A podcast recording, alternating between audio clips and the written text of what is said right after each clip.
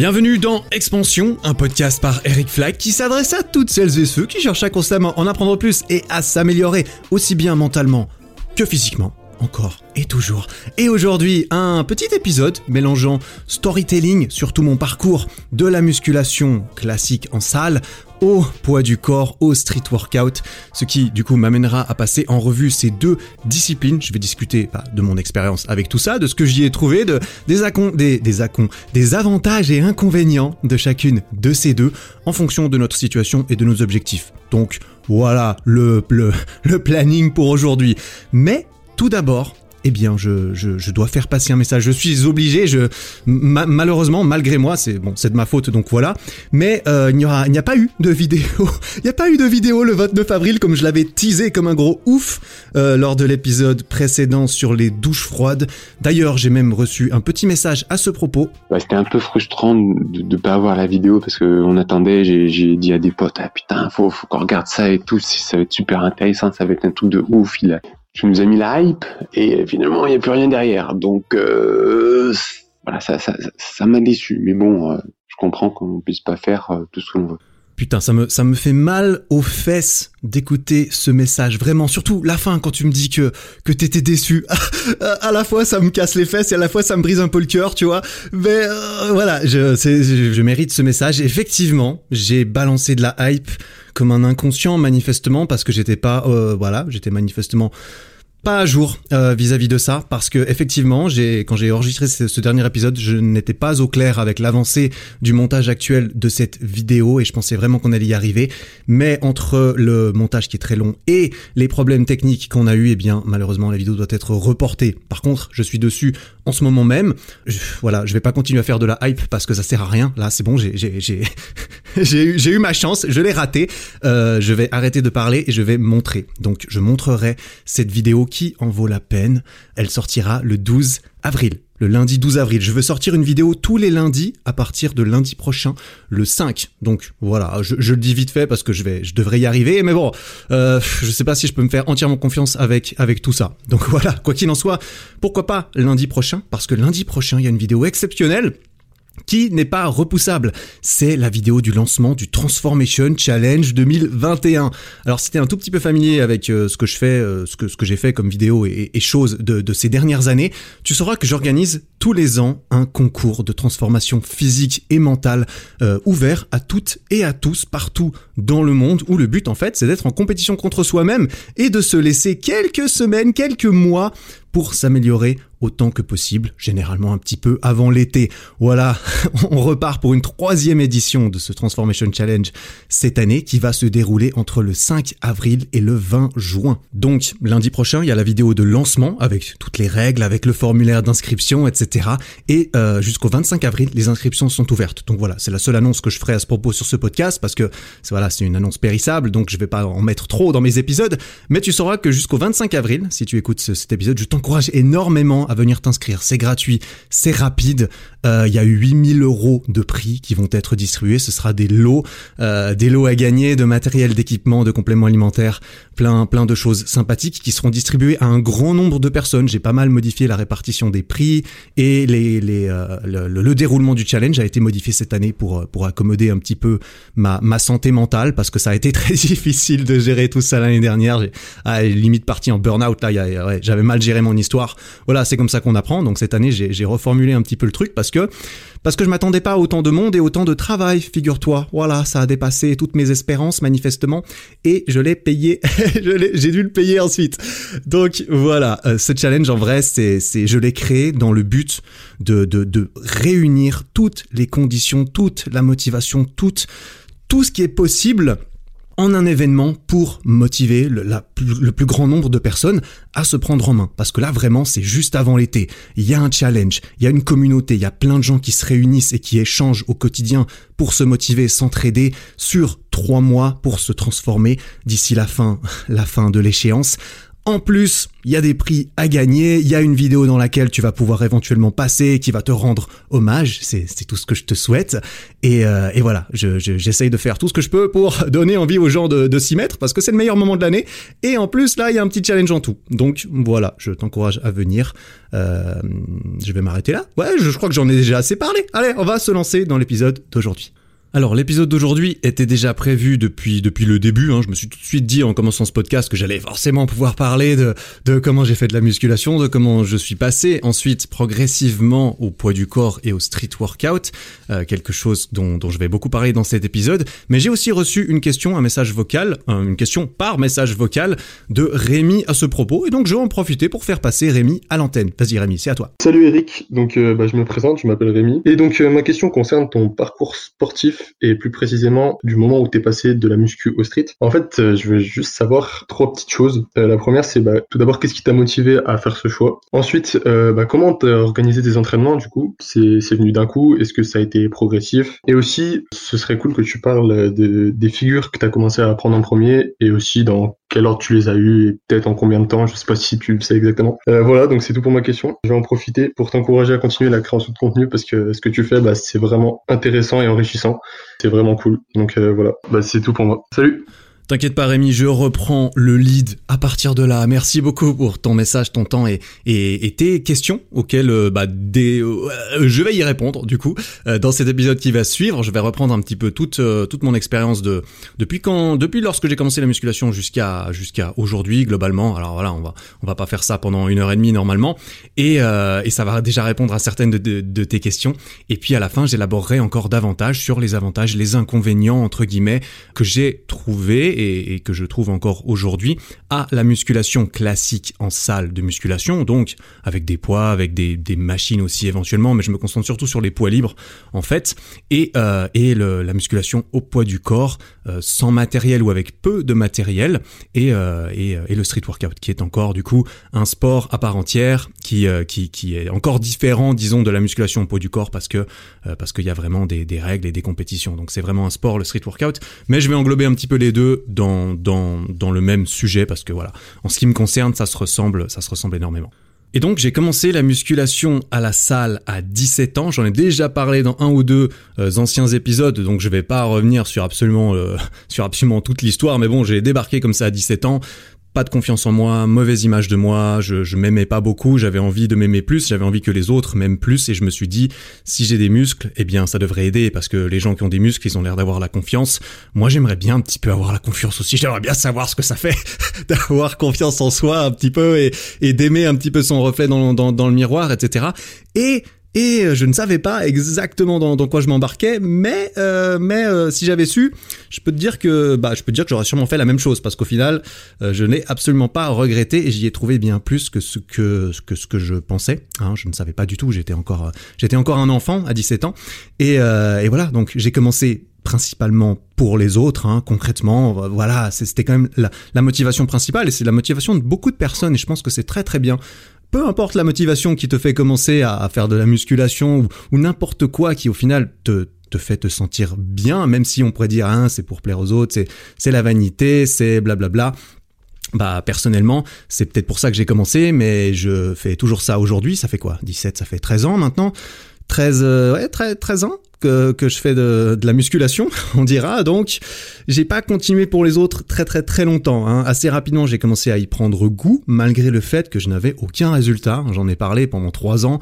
Alors, aucun résultat, c'est relatif parce que quand t'es vraiment débutant, débutant de fou comme euh, comme je l'étais, quand tu fais n'importe quoi, il faut vraiment il faut vraiment faire n'importe quoi et très très peu de n'importe quoi pour ne pas avoir de résultats. Donc en trois ans, j'avais quand même des petits résultats et par rapport à ma morphologie de base qui est fin, maigre et voilà, c'est tout. Tu vois, moi j'ai jamais été euh, en surpoids considérable de ma vie. J'ai toujours eu cette morphologie. Je suis assez grand, élancé, fin euh, et, et maigre. Donc j'ai quand même au fur et à mesure réussi à comprendre qu'il fallait manger euh, beaucoup, qu'il fallait s'entraîner un peu, et j'ai commencé à avoir des petites bosses sur mes bras, sur mes épaules, un peu dans le dos. Éventuellement, j'ai eu des petites bosses au milieu du ventre aussi. Ouah, mais qu'est-ce que qu'est-ce que c'est que ces protubérances bizarres là? J'en avais six. C'était c'était cool, tu vois? Apparemment, avoir ces petites bosses partout, c'est c'est ce qu'on cherche. Donc, je commençais à avoir ces petits trucs poussés et je me suis dit, waouh, c'est cool, j'aime bien.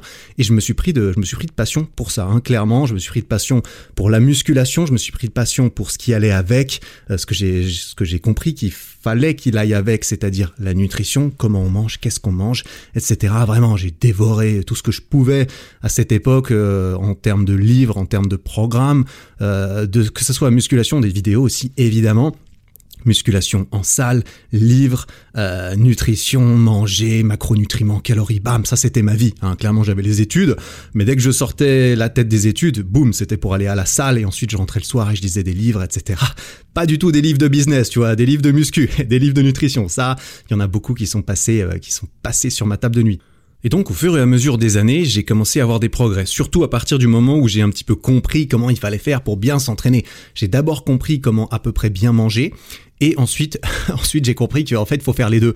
Euh, clairement, euh, je m'entraînais n'importe comment. Je me suis dit bon, si j'ai pas de résultat, c'est peut-être parce qu'il faut que je mange comme les gens qui font euh, comment. Il faut que je mange de la même façon que les gens euh, qui, qui ont des résultats. Et sauf que je me suis pas rendu compte tout de suite que ceux qui avaient des résultats, ils mangeaient bien, mais ils s'entraînaient bien aussi. Donc bref, j'ai appris tout ça sur le tas. Ça m'a pris, ça m'a pris mon temps. J'en ai déjà parlé. Euh, ça m'a pris des années, hein, concrètement, vraiment. Ça m'a pris des années. Et euh, vers euh, ouais, au bout de 4-5 ans, j'ai au bout de non, au bout de 3 ans, ouais, 3-4 ans, j'ai finalement compris un petit peu ce qu'il fallait faire. Et là, j'ai pu faire les choses bien et c'est allé très très vite et rapidement, j'ai eu beaucoup plus de résultats, j'ai trouvé beaucoup plus de choses. Et moi qui étais déjà relativement passionné par ça, par le fait que j'ai jamais eu de mal vraiment à être régulier à la salle. J'y suis toujours y allé, j'y suis toujours y allé J'y suis toujours y allé. Purée, mais je ne sais pas parler. J'y suis toujours allé. Ouais, bon, bah voilà, ça m'entraîne à parler français, ce podcast, c'est pas mal aussi. J'y suis toujours allé au moins trois fois par semaine, même même quand je voyais pas de résultat, je me dis bon bah voilà, tu, tu, tu vas à la salle, c'est comme ça, ça va venir. Je remettais pas trop ça en question, aussi parce que parce que ça me plaisait, hein. ça me plaisait de faire cela et c'est pour ça que j'ai dû continuer au début et c'est pour ça que j'ai continué aussi longtemps. Et évidemment que quand j'ai commencé à avoir des résultats, tu, peux me croire que c'est pas à ce moment-là que j'allais arrêter. Donc euh, j'ai continué. Je en fait ce qui ce qui est marrant là-dedans, c'est que je pensais pendant très longtemps, je pensais que ma passion c'était c'était la muscu, c'était la nutrition et je sais pas quand est-ce que j'ai réalisé cela. En tout cas, je l'ai réalisé, je l'ai réalisé euh, euh, hier quand j'ai réuni quelques notes par écrit pour enregistrer cet épisode de podcast. Je me suis rendu compte, mais en fait, est-ce que j'étais passionné par la musculation ou est-ce que j'étais plutôt passionné par ce qu'elle m'a appris à faire et, euh, et, et par, parce que c'était un outil pour m'améliorer moi-même euh, et, j'ai l'impression que c'était plutôt ça. La musculation, ça m'a appris à contrôler mon corps. Plus précisément, ça m'a appris à contrôler son aspect, son, esthétisme, son, son visuel, sa force, sa puissance. Ça m'a appris à le développer, à, à prendre le contrôle dessus. Aujourd'hui et depuis un moment du coup maintenant, j'ai l'impression clairement que mon corps y ressemble à ce dont à ce que j'ai envie qu'il euh, à ce à quoi j'ai envie qu'il ressemble. Ouais, tu vois, c'est pas facile de parler français quand même. et c'est tout un challenge. Bref, si j'ai envie aujourd'hui, je me dis si j'ai envie d'avoir des plus grosses jambes, eh ben je sais ce qu'il faut que je fasse. C'est juste que là aujourd'hui, j'ai pas spécialement envie d'avoir des plus grosses jambes. Donc, elles sont très bien comme elles sont mes, mes petites jambes, je les aime beaucoup. En vrai, elles, elles font tout ce que je leur demande. Euh, donc euh, voilà, si j'ai envie que mes abdos soient plus apparents, si j'ai envie d'avoir l'air écorché comme ça, eh bien je sais comment faire, je sais que je peux y arriver, je l'ai déjà fait, je sais qu'il y a un prix à payer qui est assez important pour y arriver, un prix de discipline, d'avoir faim, d'avoir un, un, une alimentation beaucoup plus stricte, quelque chose que je fais de temps en temps pour l'été. Peut-être que dans, dans le cadre de ce Transformation Challenge, j'ai prévu de faire une petite sèche, tu vois, mais en vrai, si je fais des sèches aujourd'hui, c'est pas spécialement pour me plaire, pour me plaire à moi, ni pour plaire aux autres. C'est aussi pour le travail, parce qu'on va pas se mentir. Avoir un corps, avoir un corps esthétique, ça aide à être, à être crédible quand on, quand on a la prétention de pouvoir aider d'autres personnes à euh, obtenir la même chose. Et je pense avoir cette, cette prétention quand même un, petit peu. J'ai pas beaucoup de prétention dans la vie, mais mais euh, mais j'ai déjà voilà j'ai déjà eu des preuves que d'autres personnes ont réussi à, appliquer mes conseils avec euh, avec euh, avec succès. Et, et, donc voilà, je vais faire une petite sèche aussi pour le kiff parce que c'est un petit challenge et les petits challenges difficiles, ça fait jamais de mal dans la tête. Et là au niveau du corps, ça va être sympa. Donc où est-ce que j'en étais? Oui, la musculation m'a appris à contrôler l'aspect de mon corps et j'ai évidemment du coup beaucoup gagné en confiance en moi par la même occasion. C'est ce dont j'avais parlé dans l'épisode 10, je crois, de mon podcast, le déclic de la confiance en soi, parce que c'est comme ça que j'ai construit euh, une grosse... C'est comme ça que j'ai construit les fondations de ma confiance en moi, en fait, parce que j'en avais pas du tout, euh, j'en trouvais... J'en ai pas vraiment trouvé dans, dans mes études ou pas au début en tout cas, vers la fin, ça s'est mieux passé encore et là, c'est vrai que mais j'avais déjà cette confiance du de, la muscu. Vraiment, c'est là, là dedans que j'ai je me suis rendu compte. Voilà, Eric, tu, tu arrives à faire des choses, tu vas pouvoir en faire d'autres probablement si tu as réussi à faire ça. Euh, après tant d'efforts et en, et en pensant pendant certains temps que bah c'était juste pas pour toi, tu y es quand même arrivé et donc euh, ça doit vouloir dire qu'il y a pas mal d'autres choses que j'imagine qui ne sont pas pour moi, mais que en fait, euh, si j'essaye, je vais peut-être pouvoir me, me, me prouver de l'inverse. Et au bout d'un certain temps, après de nombreuses années, après avoir appris toutes ces choses sur moi-même, sur mon corps, sur sur ma tête, sur, après avoir appris toutes ces choses, je me suis rendu compte que bah voilà, quand même, au bout d'un moment, si j'ai vraiment la confiance que je peux contrôler l'esthétisme de mon corps euh, à ma volonté, eh bien, euh, ce n'est pas en continuant de faire de la musculation que je vais pouvoir en apprendre davantage. Si j'ai l'impression d'avoir quand même appris une énorme majorité de, ce qu'il y a à apprendre vis-à-vis de moi-même, en tout cas là-dedans, eh bien j'avais beaucoup moins de, de motivation. Enfin, ceci ne pouvait plus représenter une motivation suffisante pour moi pour continuer. Et c'est là que je me suis rendu compte que la musculation, faire de la musculation pour faire de la musculation n'était plus suffisant pour moi. J'avais besoin de pouvoir y trouver autre chose, de, de pouvoir avoir l'impression d'avancer vers plus d'objectifs. J'étais pas intéressé par euh, faire du développé couché à 200 kilos. J'étais pas intéressé par faire des compétitions, par faire X ou Y, par soulever plus que tous les mecs de ma salle non plus. Et donc, euh, et donc, je me suis dit bon, c'est bien. Eric, ça fait quoi? Ça faisait quoi? 8 ans, 7 ans que je faisais de la muscu j'avais l'impression d'y avoir euh, avoir épuisé la majeure partie des des, des, intérêts que, que j'avais découvert à l'intérieur de tout ça. Et vers 23, 24 ans, je sais plus exactement, j'ai commencé à m'intéresser à autre chose à la musculation au poids du corps ou au street workout, tu vois, ces deux choses se mélangeaient pas mal dans, ma tête. Pour moi, c'était un petit peu la même chose. Enfin bref, à réussir à faire des trucs cool avec son corps dans l'espace. Ça m'attirait et, euh, et, clairement, c'est à peu près euh, pendant cette période-là que j'ai commencé à lire, à, à, à lire des livres sur le sujet. D'ailleurs, en parallèle de, de, ça, en parallèle du moment où j'ai commencé à, m'intéresser un petit peu au poids du corps et tout ça, j'étais toujours à fond dans ma période muscu. Là, ça faisait un, ça faisait pas si longtemps que ça que j'avais compris parfaitement comment bien m'entraîner, ouais, ça devait faire un an et demi, quelque chose comme ça. Donc j'avais encore des beaux résultats à la salle, j'avais pas l'intention d'arrêter, mais je commençais déjà à me dire, tiens, c'est vrai que c'est quand même relativement stylé de pouvoir se mettre sur les mains, de pouvoir se mettre euh, sur le côté en, drapeau et de tenir.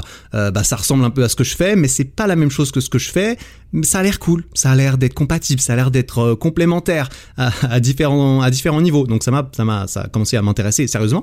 Et et ça, du coup, c'était pile pendant la période euh, et, l'autre déclic en fait dont j'ai parlé dans l'épisode 12, celui sur le choix entre subir et profiter d'une situation.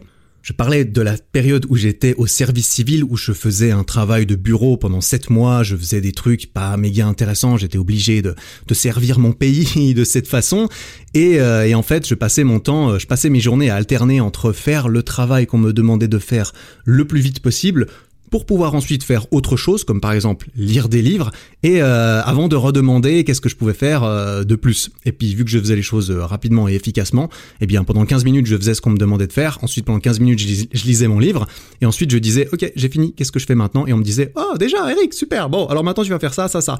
Et en gros je passais la moitié de, de, mes journées, plus ou moins, hein, tu vois, ça, ça dépendait des tâches que j'avais à faire, à faire autre chose. Des fois j'écoutais des livres audio, des fois je, je lisais des livres en PDF, et j'avais ma petite fenêtre PDF, euh, toute petite, tu vois, en bas à gauche de mon écran, parce qu'il y avait la, la, directrice dans le même bureau que moi, on était dos à dos, mais j'avais envie que si elle se retourne, eh bien elle voit plutôt euh, mon, mon dos large plutôt que ce qu'il y avait sur mon écran, tu vois, donc je me mettais un peu, je me tenais bien droit, tu vois, je mettais la petite fenêtre en bas à droite, et j'avais la compta et la tâche que je devais faire euh, en haut à gauche, et le petit livre en bas, et puis je scrollais et je lisais mes PDF comme ça.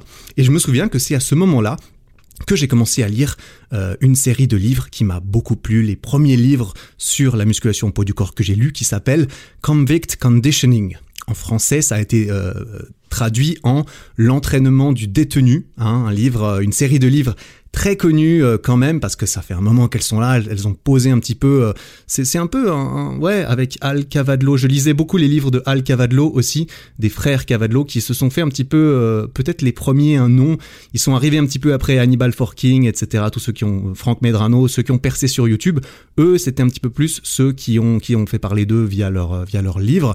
Et Wade, Paul Wade, coach coach Wade, il s'appelle celui qui a celui qui a écrit ses livres sur convict conditioning. D'ailleurs, on n'est pas sûr que ce soit une vraie personne parce que personne l'a jamais vu. Euh, et, euh, et, il dit qu'il était, euh, il, parle en fait qu'il était en prison, qu'il a vu les gens s'entraîner au poids du corps en prison. Bref, que ça soit vrai ou pas, les, livres sont, sont magiques. Vraiment, tu lis ça, tu te dis, ça te donnerait presque envie d'aller en prison, tu vois. T'as presque envie d'aller en prison pour te dire, enfin, quand t'es passionné de muscu comme moi à l'époque, tu te dis, putain, si, si, j'étais en prison, j'aurais rien d'autre à faire que de m'entraîner. J'aurais rien d'autre à faire que de designer le plan parfait et de faire comme ce mec, euh, comme comme tous ces mecs dans les prisons américaines euh, que je disais. Alors, je pense qu'il y a pas beaucoup, il y a, vraiment pas, pas pas que du rose dans les prisons américaines qui se passe. Donc voilà, le, le livre vendait plus euh, du rêve à ce niveau-là plutôt que tous les tous les bails un peu chelous qui doivent se passer là-bas et dont t'as pas envie de, de, faire part. Quoi qu'il en soit, ce livre se concentrait du coup sur sur certains mouvements au poids du corps. Notamment le premier tome de, de, cette série de livres, il y en a eu, il y en a eu trois ou quatre en tout. Hein. Euh, clairement, je les ai tous lus, je les ai tous adorés, mais mais quand même les deux premiers, ça a été ça a été le, coup de cœur mine de rien, parce que j'ai lu ça et dans ce livre en fait, il te présentait des progressions euh, sur six gros exercices. Sauf erreur, il y avait les pompes, il y avait euh, les relevés de jambes, il y avait les pistol squats, il y avait le pont, le back bridge, tu sais cette position un peu de yoga comme ça où tu te mets en pont sur les mains, le dos le dos au sol et tu te pousses, etc. Enfin bon, je pense que tu vois de quoi je veux parler. Il y avait les tractions et il y avait les pompes sur les mains, les handstand push-up. Et en gros, il, te, te faisait, bah, il, te faisait pas mal de choses que, que, que j'ai fait ensuite par la suite parce que c'est une excellente méthode pour apprendre les choses et c'est donc des très bons conseils à donner aux gens. C'est aussi euh, bah, ce que ce que je conseille aux gens de faire quand ils veulent apprendre à faire une pompe à un bras. Eh bien, tu commences par réussir à faire des pompes sur les genoux, ensuite à faire des pompes normales, ensuite tu trouves plein de petites progressions entre la pompe à deux bras et la pompe à un bras pour, euh, pour les rendre de plus en plus asymétriques jusqu'à avoir la force nécessaire pour faire des pompes à un bras. Et en gros, dans ce livre, il t'apprenait un petit peu tout ça. Il t'apprenait à faire bah, des squats normaux, puis euh, jusqu'à faire des squats à une jambe, des relevés de jambes, les tractions jusqu'à faire des tractions à un bras, et les handstand push-up jusqu'à faire des handstand push-up à un bras. Bon, ça c'était un peu abusé. En vrai, même le mec dans le livre euh, sur les photos qui soi-disant fait des, des handstand push-up à un bras, je demande à voir en vrai parce que parce que les handstand push-up à un bras, ça court pas les rues, clairement. Quoi qu'il en soit, il a réussi à me vendre du rêve comme jamais et ça m'a fasciné. Et ça m'a fasciné. Mais tu vois, j'étais à fond dans cette période de muscu où j'étais vraiment en mode purée, il faut absolument que, que je prenne du muscle. Là, tout ce que je fais, ça marche de ouf. Mon développé couché, mon squat, tous mes gros exercices, euh, j'augmente régulièrement le poids. Je suis en train de me renforcer comme pas possible. Euh, donc j'avais pas envie de trop m'encombrer avec des, des, petites pompes et, euh, et, des petits ponts et des, des petits squats et tout ça. Mais clairement, je commençais à les intégrer un petit peu, comme ça, au hasard, des fois un peu à l'échauffement. Évidemment, à l'échauffement, je faisais, je me suis toujours échauffé au poids du corps, tu vois. Je faisais des pompes, des squats, des machins, des trucs avec des, avec des élastiques, etc. Et, euh, et vers la fin de mes entraînements aussi, j'apprenais un petit peu le, le, pistol. Je, me souviens, je faisais des pistoles euh, partiels où je devais m'asseoir, tu vois, des, des box euh, pistol squat. C'est tu fais des pistoles à, une jambe, mais tu t'asseyes sur un, sur un banc ou sur une boîte à, à hauteur intermédiaire parce que tu n'arrives pas encore à descendre jusqu'en bas, etc. Je testais des petits trucs. J'ai aussi commencé à, à entraîner le pont parce que je trouvais que c'était quelque chose d'assez sympa. Et surtout dans le livre en fait il te le vend super bien le pont. Parce qu'il te dit que c'est un truc extraordinaire pour te maintenir en bonne santé. Ça te permet à la fois de renforcer tout l'arrière de ton corps euh, tout tout en étirant tout l'avant de ton corps. Tu étires tout l'avant du corps, tu renforces tout l'arrière. Bref, c'est un, un, un, exercice extraordinaire. Et je, et j'y crois. Et c'est pas des, c'est pas des conneries ce qu'il raconte là-dedans. C'est vrai. Et cet exercice, je me suis dit, mais c'est merveilleux. Je vais commencer à en faire régulièrement. Ça peut que, ça peut que m'aider à faire tout ce que je veux euh, dans ma vie. en fait, euh, d'un point de vue musculation, ça va me maintenir aussi en bonne forme, en, en truc. Et puis, euh, en truc. Voilà, ça va, ça va me maintenir en, ah, ça va me maintenir. Ça va permettre de, de ça, ça va pas pénaliser euh, mes progressions pour euh, prendre des bras, tu vois. C'est à partir du moment où c'était où c'était pas le cas, je me suis dit bon, ça peut que m'apporter du plus et j'ai commencé à jouer un petit peu avec euh, avec tout ça. Et au bout d'un moment, j'ai fini par arriver au deuxième tome de, de ce livre. Alors la chronologie, je me souviens plus exactement quand c'était, mais ce deuxième tome, c'est celui qui m'a, c'est celui qui a été un petit peu le, le, déclic pour moi en fait concrètement. Dans ce, ce deuxième livre, il parle entre autres de l'entraînement du cou de l'entraînement de la poigne. Donc il y a, y a plein d'exercices, il y a plein de choses euh, que j'ai plus ou moins appliquées. La poigne, je l'avais pas mal entraîné avec les techniques. Tu vois, les, techniques en gros, c'est que bah tu te suspends à, à, à deux bras à une barre, ensuite tu suspends à un bras, c'est super. Ensuite tu t'accroches à des serviettes que tu suspends à une barre et là tu vois c'est plus tout la même euh, la même euh, la même force. Tu peux pas juste te reposer sur une barre. Là tu dois serrer la serviette comme pas possible. Enfin bref c'est de l'entraînement de de grimpeur tu vois concrètement. Mais à nouveau il y avait ce système de progression ce système de récompense ce système de il y a le palier 1 jusqu'au palier 8 et toi tu as envie d'atteindre le palier 8 tu as envie de monter au niveau 8 tu vois. C'était c'était un peu gamification comme ça. Euh, et, et c'est comme ça que ça c'est ce qui marche très bien dans le poids du corps. C'est c'est aussi pour ça que, que ça c'est aussi populaire, c'est que vraiment c'est assez gratifiant de, de monter de niveau. Et c'est un petit peu plus gratifiant de monter de niveau en changeant de, de, variation et de progression que simplement en rajoutant 5 kilos à la barre euh, en salle de muscu. Et ça, on dira, c'est, éventuellement un des avantages euh, de, la muscul euh, de la musculation au poids du corps sur la, la musculation salle. Mais voilà, tous ces, ces avantages, je vais, je vais plutôt en parler, euh, enfin toute, ces, toute cette comparaison, je vais plutôt en parler à la fin de l'épisode, histoire de tout faire un petit peu au même, au même Donc, il parlait du cou, il parlait de la poigne, mais aussi et surtout, attention, attention les oreilles, mesdames et messieurs, il parlait aussi du drapeau. Et oui, le drapeau, le fameux. Et bon, euh, vu que j'ai choisi le, le, pseudonyme Eric Flag par la suite, tu te doutes bien que c'est pas tombé complètement, complètement par hasard. Je pense que du coup, ce livre a inspiré un petit peu mon, mon nom de scène, tu vois. Donc j'ai une relation assez particulière avec ce livre parce que c'est lui qui m'a vendu du rêve sur, euh, sur le drapeau, qui m'a dit, ok, le drapeau, en fait, tu peux y arriver, tout le monde peut y arriver. Il suffit de faire ça, ça, ça, et une fois que tu es au niveau 8, eh bien, tu as le drapeau. Tu vois? Donc, euh, donc là, voilà, quand, quand j'ai vu ça, je me suis dit, mais c'est pas possible euh, clairement. Et il, m'a convaincu, le mec. Je pense que je peux y arriver, euh, apparemment. Et j'ai vraiment voulu réussir à, faire ça. Et, tu vois, au petit à petit, tout cela, ça m'a ça m'a redonné un peu des motivations dans ma pratique sportive. Parce que comme je l'ai dit avant, dans la musculation classique, je commençais à, à atteindre le bout parce que pour moi, la, la musculation, c'était intéressant du coup pour apprendre à contrôler, à contrôler l'aspect de mon corps. Mais là, on était en train de me dévoiler un monde dans lequel on peut apprendre à contrôler son corps dans l'espace. Donc c'est encore une nouvelle dimension du contrôle sur soi-même. Et, euh, et, j'avais compris avec la musculation que quand tu apprends des choses sur ton corps, par définition, tu es obligé d'apprendre des choses euh, dans la tête également. Ça va de pair, hein, le mental et le physique.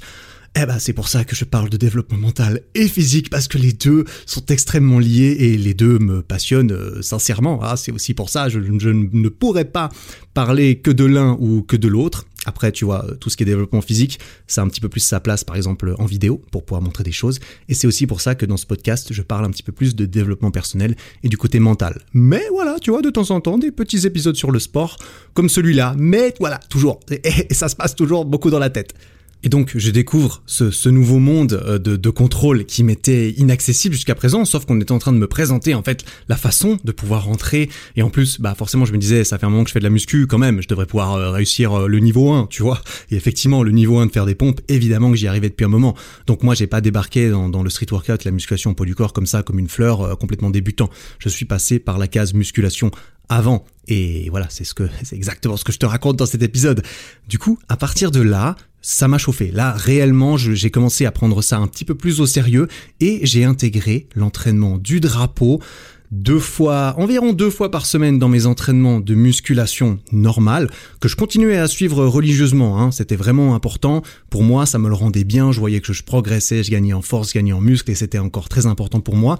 Mais je me disais, euh, bah, je peux sûrement faire les deux, parce que le drapeau, tu vois, c'est un mouvement T'as pas besoin d'y mettre 4 heures par jour, tous les jours. Clairement, il suffit de le faire un petit peu de temps en temps. C'est un mouvement très spécifique de se mettre sur le côté de son corps, d'engager toute la chaîne latérale du corps. D'ailleurs, c'est quelque chose qu'on entraîne très peu en musculation classique. Généralement, on entraîne l'avant, on entraîne l'arrière, on entraîne le bas, le haut, mais le côté, on n'entraîne pas vraiment. Et c'est aussi ce qu'il disait dans son livre, comme quoi c'était extrêmement bien de faire des drapeaux pour, pour tout le monde. Tu vois, il, vendait, il vendait le truc à tous les niveaux comme il fallait.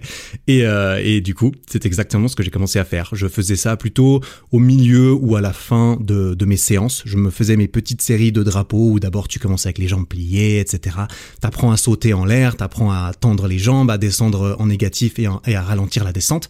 Tu apprends euh, grosso modo euh, ce que j'ai ce que j'ai fait dans mon tutoriel sur YouTube pour apprendre le drapeau. Sauf que mon tuto voilà, à mon avis, il est plus complet. il est plus complet. Il y a plus d'étapes, il y a plus de, il y a plus d'informations. Enfin, voilà, c'est euh, c'est c'est ce que j'ai voulu aussi retransmettre dans cette vidéo sur YouTube, qui selon moi est, la plus complète que tu puisses trouver sur comment apprendre le drapeau. En tout cas, c'est ce que j'ai essayé de faire. Clairement, quoi qu'il en soit, je m'égare un petit peu au fur et à mesure des mois. Du coup, bah, je je, je m'améliorais un petit peu sur ce drapeau. Et puis forcément, si je commence à m'améliorer un petit peu au drapeau, bah, je me dis tiens, il y a, il y a sûrement d'autres figures du genre qui qui ressemblent. Et j'ai ainsi commencé à jouer gentiment avec le handstand, à essayer de me mettre en handstand contre le mur, etc. Le back lever aussi également. Euh, ouais, c'est difficile de décrire un petit peu ces figures par euh, par oral si tu ne les as jamais vues. Le back lever, en fait, tu es en, tu tu tu t'accroches à une barre et tu te mets à l'horizontale, euh, parallèle au sol et face au sol, en tenant la barre au-dessus de toi, derrière ton dos. Voilà. Bon, je pense que c'est la seule figure que je vais que je vais essayer de décrire parce que c'est pas hyper évident de, euh, de, se représenter ça si on l'a jamais vu. Et je me dis que bon, si, si, tu me connais, peut-être que tu connais un petit peu euh, cette euh, cette terminologie, on dira. Mais voilà. Alors j'ai commencé un petit peu le handstand, le back lever. Ça, ça donnait pas grand chose parce que je prenais pas ça très au sérieux en fait. Ce qui était sérieux et important pour moi, c'était la muscu, c'était pousser des poids. Mais du coup, je me, je vu que que, que j'avais aucune attente particulière vis-à-vis de ça, j'en faisais de temps en temps. Je faisais un petit peu de handstand au début, je fais des handstands à la fin, le back lever, je tentais de temps en temps un petit peu des petites progressions et tout ça. J'étais pas pressé du tout car c'était secondaire, donc je progressais pas, je en fait je progressais mais très lentement euh, parce que j'étais pas, c'était pas prioritaire dans, mes séances. Et euh, mais par contre, bah ça me faisait progresser de façon sûre. Tu vois, j'étais pas en train de rusher les étapes, j'étais pas en train de me dépêcher. Oh vite, il faut que j'essaye de faire euh, la planche parce que je suis ultra chaud, alors que en fait mes articulations sont pas du tout prêtes et j'ai juste énormément de chances de me blesser si j'y vais trop vite. Non, donc j'ai pu y aller gentiment, j'ai pu y aller sans aller trop vite parce que c'était c'était juste du fun, c'était pas sérieux en fait. Tu vois, j'étais pas en mode il faut absolument que je m'améliore. Et cette façon de voir les choses m'a permis d'apprendre gentiment mes premières figures. On, dira, tu vois, Rémi, tu me demandais un petit peu l'ordre dans lequel j'ai appris euh, mes figures. Alors, euh, je pense que la première figure que j'avais appris, peut-être, ça devait être le L-sit parce que euh, j'avais j'avais appris ça euh, j'avais j'avais appris ça assez rapidement lors de la musculation. Pourtant, c'est pas vraiment un mouvement. Enfin, quand je faisais de la muscu, c'est pas vraiment un mouvement qui est recommandé en musculation. Vraiment, enfin, c'est pas en faisant des L-sit que que tu vas devenir bodybuildé. Par contre, euh, pour les abdos, ça, ça, ça a de la valeur et c'est éventuellement comme ça qu'on arrive à le vendre le mieux possible, le L-sit. Mais en fait, moi, j'avais appris le L-sit parce que déjà je trouvais ça relativement stylé, mais surtout parce que j'avais compris au bout, après de longues années de musculation, j'ai compris, j'avais compris ma leçon au niveau de la souplesse, parce que la souplesse, euh, ça va de pair avec se sentir bien, ça va de pair avec avec être musclé, être polyvalent, être fonctionnel, et en plus, ça va énormément de pair avec être performant euh, en street workout et en musculation au poids du corps, bien plus qu'en musculation. C'est pour ça qu'on a tendance euh, à, délaisser cela en musculation. En tout cas, c'est un petit peu le cliché stéréotype, on dira, du gros bodybuilder qui arrive plus à, toucher ses coudes l'un de l'autre, euh, qui arrive plus à toucher ses coudes. Ils n'arrivent pas, ils arrivent pas à coller leurs coudes l'un contre l'autre parce qu'ils ont trop de muscles, etc. Et c'est aussi parce qu'ils ont trop de muscles, bien sûr, mais euh, aussi parce que parfois l'entraînement de, la souplesse, de la mobilité est un petit peu délaissé. Et j'ai une petite anecdote euh, à ce propos. Euh, ce qui m'a aussi motivé à ne pas délaisser ma souplesse, c'était justement quand j'étais au lycée. j'étais au lycée, ouais, 17-18 ans. C'était quand je j'avais commencé la musculation après une année de muscu ou quelque chose comme ça, il y avait un pote dans ma classe, euh, on va l'appeler Xavier, mais il s'appelait pas Xavier. Xavier, il faisait de la muscu, c'était un gros taré. Il était, ses parents en fait, ils possédaient une chaîne de fitness, lui il allait s'entraîner tout le temps dedans. Le mec à 16 ans, il était, il était énorme, il était énorme, mais il était pas énorme en mode bodybuilder dopé d'aujourd'hui, tu vois. Il était énorme aux yeux de tous les petits lycéens de 16 ans qui n'ont jamais fait de muscu de leur vie comme moi. Il était vraiment musclé le mec, mais il était il était très musclé quand même euh, pour le coup et lui n'arrivait pas il n'arrivait pas à toucher ses deux coudes. Et c'était ah, il était très cool on était potes tu vois. Moi j'avais euh, au lycée ouais non je m'entendais pas très bien avec tout le monde. Il y en a qui me cassaient bien qui me cassaient bien euh, les couilles quoi littéralement qui qui me qui, qui me m'emmerdaient pas mal. Je me suis pas mal fait emmerder c'était quand je me suis fait emmerder. Ouais, c'était au lycée. C'est au lycée, clairement. Je me suis pas mal fait emmerder. Mais euh, bon, ça, hmm, tiens, j'en ai jamais parlé dans ce podcast, je crois. Bah, ça viendra peut-être dans un autre épisode, euh, quand la, période où, je me suis fait un peu victimiser euh, au lycée. Voilà, ça, ça m'a beaucoup, sûrement beaucoup aidé à me, à me renforcer. C'est aussi pour ça que j'ai voulu aller, aller, commencer à faire de la muscu, je pense, pour pouvoir me défendre et, et pour pouvoir avoir confiance en moi et qu'on arrête de m'emmerder. Hein, ce qui a fonctionné, manifestement, on, m'emmerde moins aujourd'hui. c'est très très cool.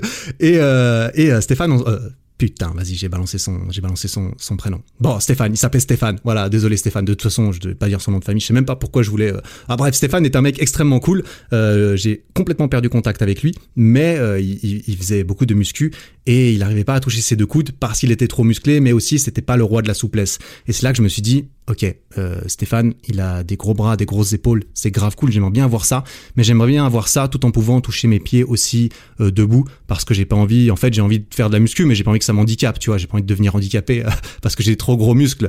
Et, euh, et en plus, quand tu as des muscles suffisamment gros pour être limité dans pas mal de mouvements de la vie, c'est que tu as probablement déjà dépassé le, seuil à partir duquel les gens normaux te disent que tu es trop musclé. C'est-à-dire que tu commences à plaire moins, tu commences à plaire de moins en moins euh, aux filles, on dira, parce que c'est vrai que beaucoup de muscles, trop de muscles entre guillemets, ça ne plaît pas nécessairement aux autres.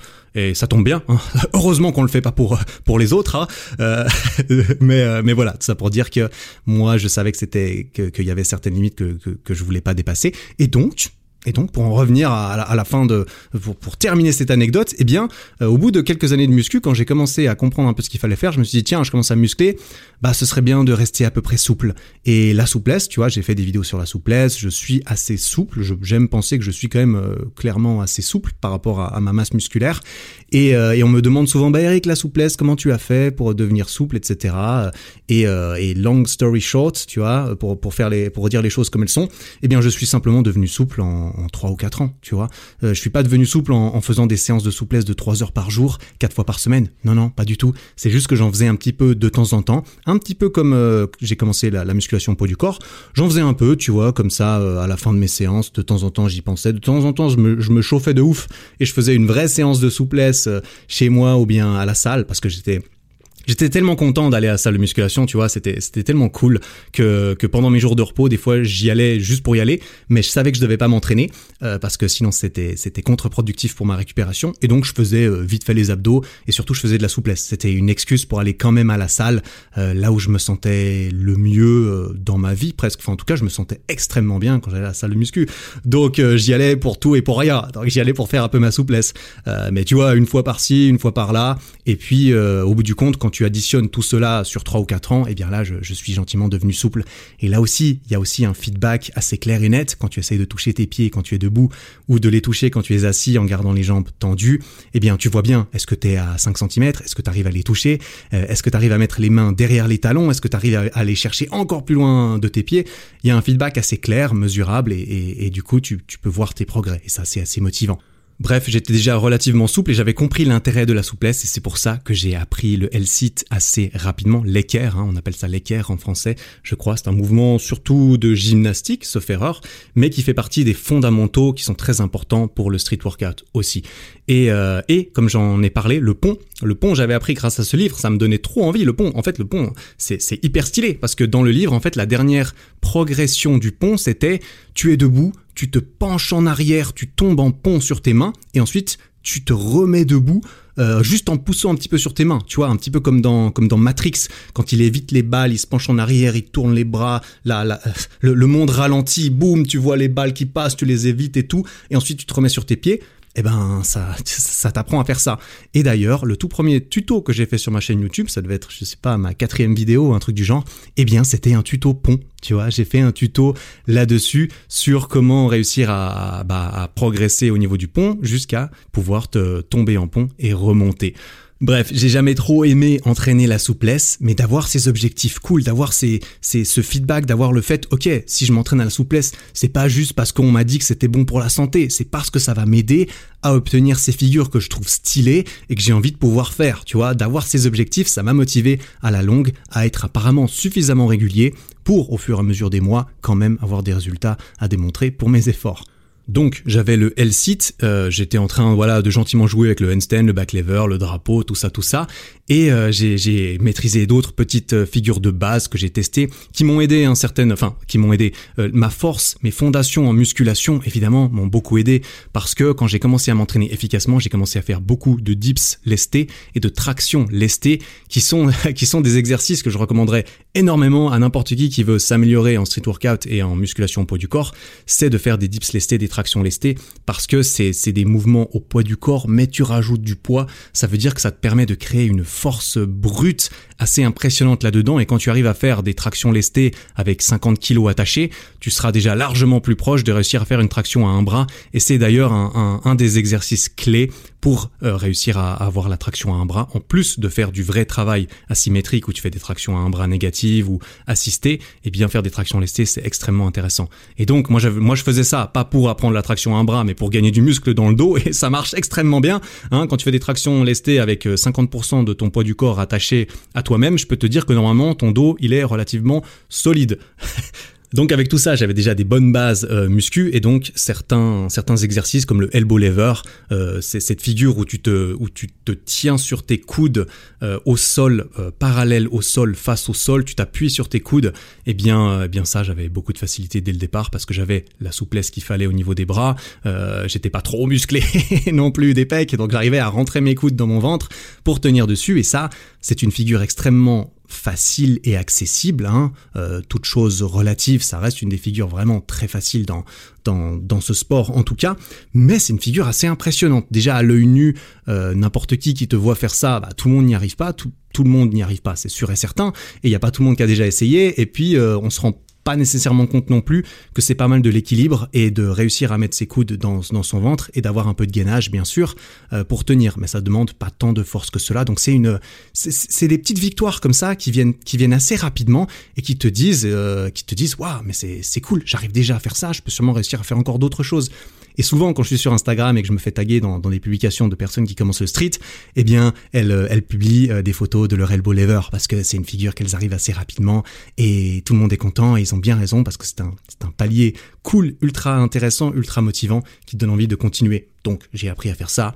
Et je crois que c'est dans cette période-là, je me souviens plus vraiment, c'est marrant parce que le muscle up, tu vois, c'est cette figure où tu fais une tu pars du, tu pars suspendu une barre et tu te projettes au-dessus de la barre en faisant une espèce de traction explosive et un dips. C'est une figure assez, euh, voilà, populaire, euh, très, très emblématique de, de quelqu'un qui est en forme, on dira, de quelqu'un qui est musclé, de quelqu'un qui fait de la musculation au poids du corps aussi.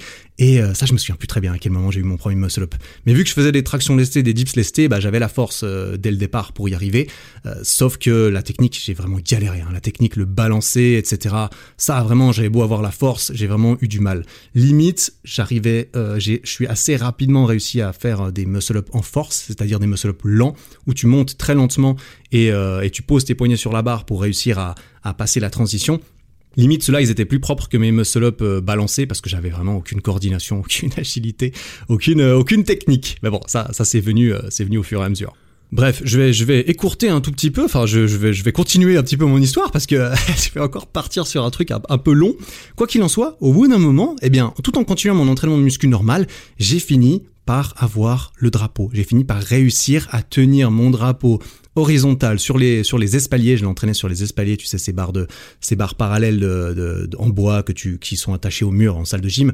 Euh, J'en avais dans ma salle de muscu à l'université de Lausanne où j'allais m'entraîner tout le temps.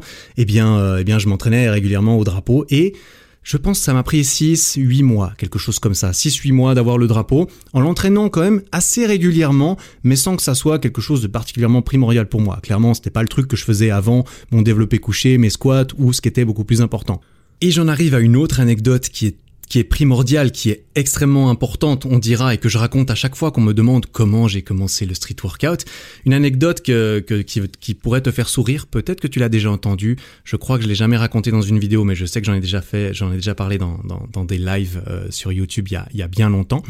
C'est que un jour, je m'entraînais à la salle de musculation, normal, je me souviens très très bien. J'étais à la salle, il faisait nuit, il faisait nuit dehors, euh, c'était tard le soir, et j'étais à la barre de, de squat. La barre de squat, elle est face à un miroir et dans ce et dans ce miroir, on peut voir la barre de traction qui était à la dans le fond de la salle à côté des espaliers, dans le petit espace où on faisait un petit peu le poids du corps, le fonctionnel. L'espace où il y avait jamais personne concrètement hein, parce que tout le monde était en train de faire la queue pour pour obtenir les bancs et la barre de squat parce qu'il y avait qu'une seule barre de squat, tu vois, il y avait qu'un seul banc de développé couché, bref. C'était pas une salle énorme et il y avait beaucoup de monde surtout à, à cette heure-là. Et j'étais en train de faire mes squats, je me souviens, je suis en pleine série de squats, et là je vois dans le miroir un mec qui entre dans la salle, parce qu'il y a aussi la porte d'entrée qui est visible. Je vois un mec qui rentre dans la salle, un mec, tu vois, un mec, tu, tu, tu le remarques quand même un petit peu parce qu'il est, plutôt beau gosse, il est un petit peu musclé, etc. Et euh, il entre dans la salle et il va surtout au bar de traction pour faire euh, pour faire des tractions. Et il n'y a pas beaucoup de monde hein, dans, dans cette salle de muscu qui fait des tractions, surtout pas qui en faisait aussi bien que lui. Et bah, forcément, ça, ça m'attire l'œil. Je me dis tiens, le mec, euh, il doit il doit souvent s'entraîner au poids du corps. Il a l'air d'être plutôt doué et tout. Et, euh, et, euh, et je me souviens, le mec fait, fait des tractions et tout, je continue à faire, ma, à faire mes squats, et au bout d'un moment, le mec se met à faire des muscle-up. Il commence à, il monte sur la barre la plus haute de la salle, c'est la seule barre sur laquelle on peut vraiment faire des muscle-up parce que euh, sur les autres barres de traction, il y a encore d'autres barres juste au-dessus, et ce qui fait que tu peux pas monter. Mais il y a une barre transversale très haute sur est, qui est vraiment, qui doit être à 2m50, qui est difficile à attraper, euh, à attraper facilement. Eh bien, on peut faire des muscle-up là-dessus, et le mec commence à, à enchaîner des muscle-up dessus. Et là, euh, là, je me dis, waouh, le mec, il est fort. Il en faisait au moins 4 ou 5 de suite, je me souviens, tranquille. Et là, moi, je termine gentiment mes squats et je me dis, tu vois, en tant que bon, euh, en tant que bon mec qui commence à avoir confiance en lui, je me dis, bon, le mec, il est chaud, il montre à tout le monde qu'il arrive à faire des muscle-up, c'est cool. Bah moi, je vais lui montrer que j'arrive à faire des trucs aussi, tu vois. J'étais là en mode, hé hey, mec, tu sais qui c'est l'alpha mâle dans cette salle? Eh ben, c'était pas moi, mais j'avais envie d'essayer de défendre euh, mon territoire imaginaire, tu vois. Donc j'attends que le mec parte euh, faire quelque chose euh, un petit peu plus loin, euh, je sais pas ce qu'il allait faire, je me souviens pas. Et moi je vais au je vais aux espaliers et puis je décide de me faire une petite séance drapeau, tu vois. Je me dis allez, je vais entraîner le drapeau. Allez, pourquoi pas Ça fait un petit moment et je commence à taper quelques je commence à taper quelques drapeaux et tout. Ah oui, mais je crois que je les faisais entre mes séances de squat, tu vois, entre mes séries de squats parce que je suis je suis tellement, tu vois, je suis tellement je suis tellement fort que je, je, me repose même pas entre les squats, je peux faire des drapeaux tellement je suis tellement je suis doué moi aussi. ah là là. Du coup, je vais faire mes, mes petits drapeaux entre mes squats. Et, euh, et d'ailleurs c'est quelque chose que je faisais aussi pour pour justement pour récupérer parce que je prenais 3 à 5 minutes de, repos entre mes séries super lourdes euh, de, de, de squat, de développé couché et tout ça, donc j'avais le temps de faire un petit peu de handstand et, de drapeau entre deux. Voilà, pour ma défense, je faisais ça aussi normalement, je me souviens. Bref, je vais faire mes squats, euh, je vais faire mes drapeaux et je reviens faire mes squats et le mec retourne faire des muscle up. Et, euh, voilà, je, je, je suppose qu'il m'a vu faire mes drapeaux, mais je suis pas sûr, mais je me dis bon, voilà, comme ça, j'ai posé, j'ai posé mes bails aussi là, moi aussi j'arrive à faire des trucs. Et je finis mes squats tranquillement, je range mes poids, etc. Et lorsque je quitte la barre de squat, ce mec en question vient vers moi et il vient me parler. Et euh, je pense que tu t'en doutes peut-être, en tout cas d'autant plus si tu avais déjà entendu cette histoire, eh bien ce mec, c'était Elio évidemment, c'était Elio Avila Munoz, tu vois, un très très bon ami à moi aujourd'hui, qui est déjà venu sur ce podcast, qui a sa propre chaîne YouTube, qui fait du street workout également. Et c'était la première fois que je rencontrais ce mec. Et, ce mec m'a dit, hé, hey, j'ai vu, tu fais des drapeaux et tout, c'est cool, est-ce que tu fais du street workout toi aussi? Et je lui dis euh, non, pas vraiment. Enfin, je fais des trucs comme ça de temps en temps. Je, je, je, m'entraîne un peu, mais tu vois, j'arrivais à tenir le drapeau, donc j'étais quand même relativement euh, crédible en mode, ben oui, euh, je, j'ai un tout petit niveau en street, tout ça. Et le mec me dit, Elio, parce que Elio est quelqu'un de très extraverti, de très ouvert, et, et, et moi j'étais habitué à la culture euh, salle de salle de sport. La culture salle de sport, selon moi, c'est beaucoup plus. Tu as tes écouteurs, tu fais tes bails dans ton coin et tu parles pas vraiment aux autres, sauf pour leur demander combien de séries il leur reste ou bien si on peut alterner à la barre à squat, tu vois. Euh, Elio lui est très voilà très ouvert, il a aucun problème à aller parler aux gens euh, qui qu'il ne connaît pas et, euh, clairement il est venu me parler alors que moi j'aurais sûrement pas été, je, l'avoue ouvertement, j'aurais jamais été parler à ce mec, tu vois. Euh, tu vois, je, l'observais, je faisais attention à, ce qu'il faisait, etc. Mais c'est pas pour autant que j'allais lui parler, j'étais j'étais pas comme ça. Et, euh, et lui est venu me dire ça et très très très très très cool, très ouvert. Il me dit ouais, il euh, y a un nouveau parc de street workout euh, à Lausanne, à Chaudron. On va régulièrement s'entraîner avec des potes. Tu, devrais venir t'entraîner avec nous. Ça pourrait être cool. On fait du street tous ensemble. C'est bien sympa. Et il me propose de m'ajouter au groupe WhatsApp où il y a ce groupe de potes qui, euh, qui fait du street régulièrement. Et clairement, lorsqu'on me demande comment j'ai commencé le street, eh bien, quand j'ai commencé le street, eh bien, c'est à partir de ce moment-là que je compte, euh, que je compte officiellement. Parce qu'à partir de là, je me suis laissé prendre euh, par l'invitation. Je suis allé m'entraîner à ce parc de street. Vois, c'est un parc de street workout avec des barres, euh, des barres à dips, des barres parallèles, des barres de traction. Il y a aussi une échelle pour faire le drapeau. Bref, c'est un des premiers parcs de street qui a été construit dans la région où j'habite aujourd'hui. Aujourd'hui, il y en a, mais il y en a des dizaines de ces parcs on a énormément de chance. Toutes les communes se sont se sont donné le mot pour favoriser le euh, pour sortir les jeunes euh, les jeunes de la rue, je sais pas, pour favoriser euh, l'image d'une d'une commune saine et dont euh, favoriser le fitness urbain, tu vois, ce genre de choses. Quoi qu'il en soit, nous on est vraiment les derniers à se plaindre pour ça. eh bien, je suis allé m'entraîner avec ce groupe et j'ai trouvé ça très très cool. Parce que l'ambiance n'était pas du tout la même qu'en salle de muscu.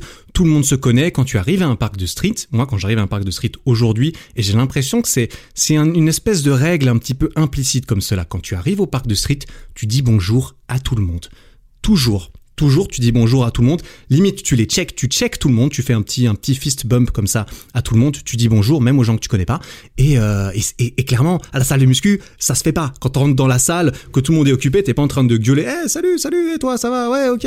Sauf si t'es vraiment l'ancien qui est là depuis 10 ans, qui connaît tout le monde, euh, qui est pote avec la réceptionniste et euh, parce qu'il passe sa vie dans la salle, ou parce que tu as la chance d'être dans une salle avec beaucoup de réguliers, de passionnés qui se connaissent, etc. Mais moi, voilà, j'étais dans une salle étudiant où les gens ils changent tous les ans, tu vois. Tous les ans, il y a des étudiants qui partent, il y a des, étudiants qui arrivent, donc j'étais pas habitué à ce genre d'ambiance.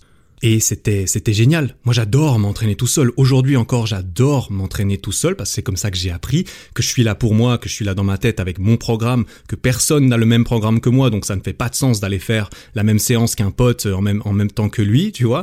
Donc euh, donc voilà, mais j'ai j'ai découvert euh, cette ambiance et le fait de pouvoir s'entraîner ensemble qui évidemment n'est, qui d'un côté n'est pas le plus efficace quand tu as un programme à suivre, quand il y a un mec qui qui qui, qui veut euh, tout d'un coup euh, partir dans une séance euh, front lever alors que t'avais pas prévu ça, tu vois, c'est c'est pas peut-être le meilleur moyen de s'entraîner, de s'améliorer le plus efficacement possible en termes de temps.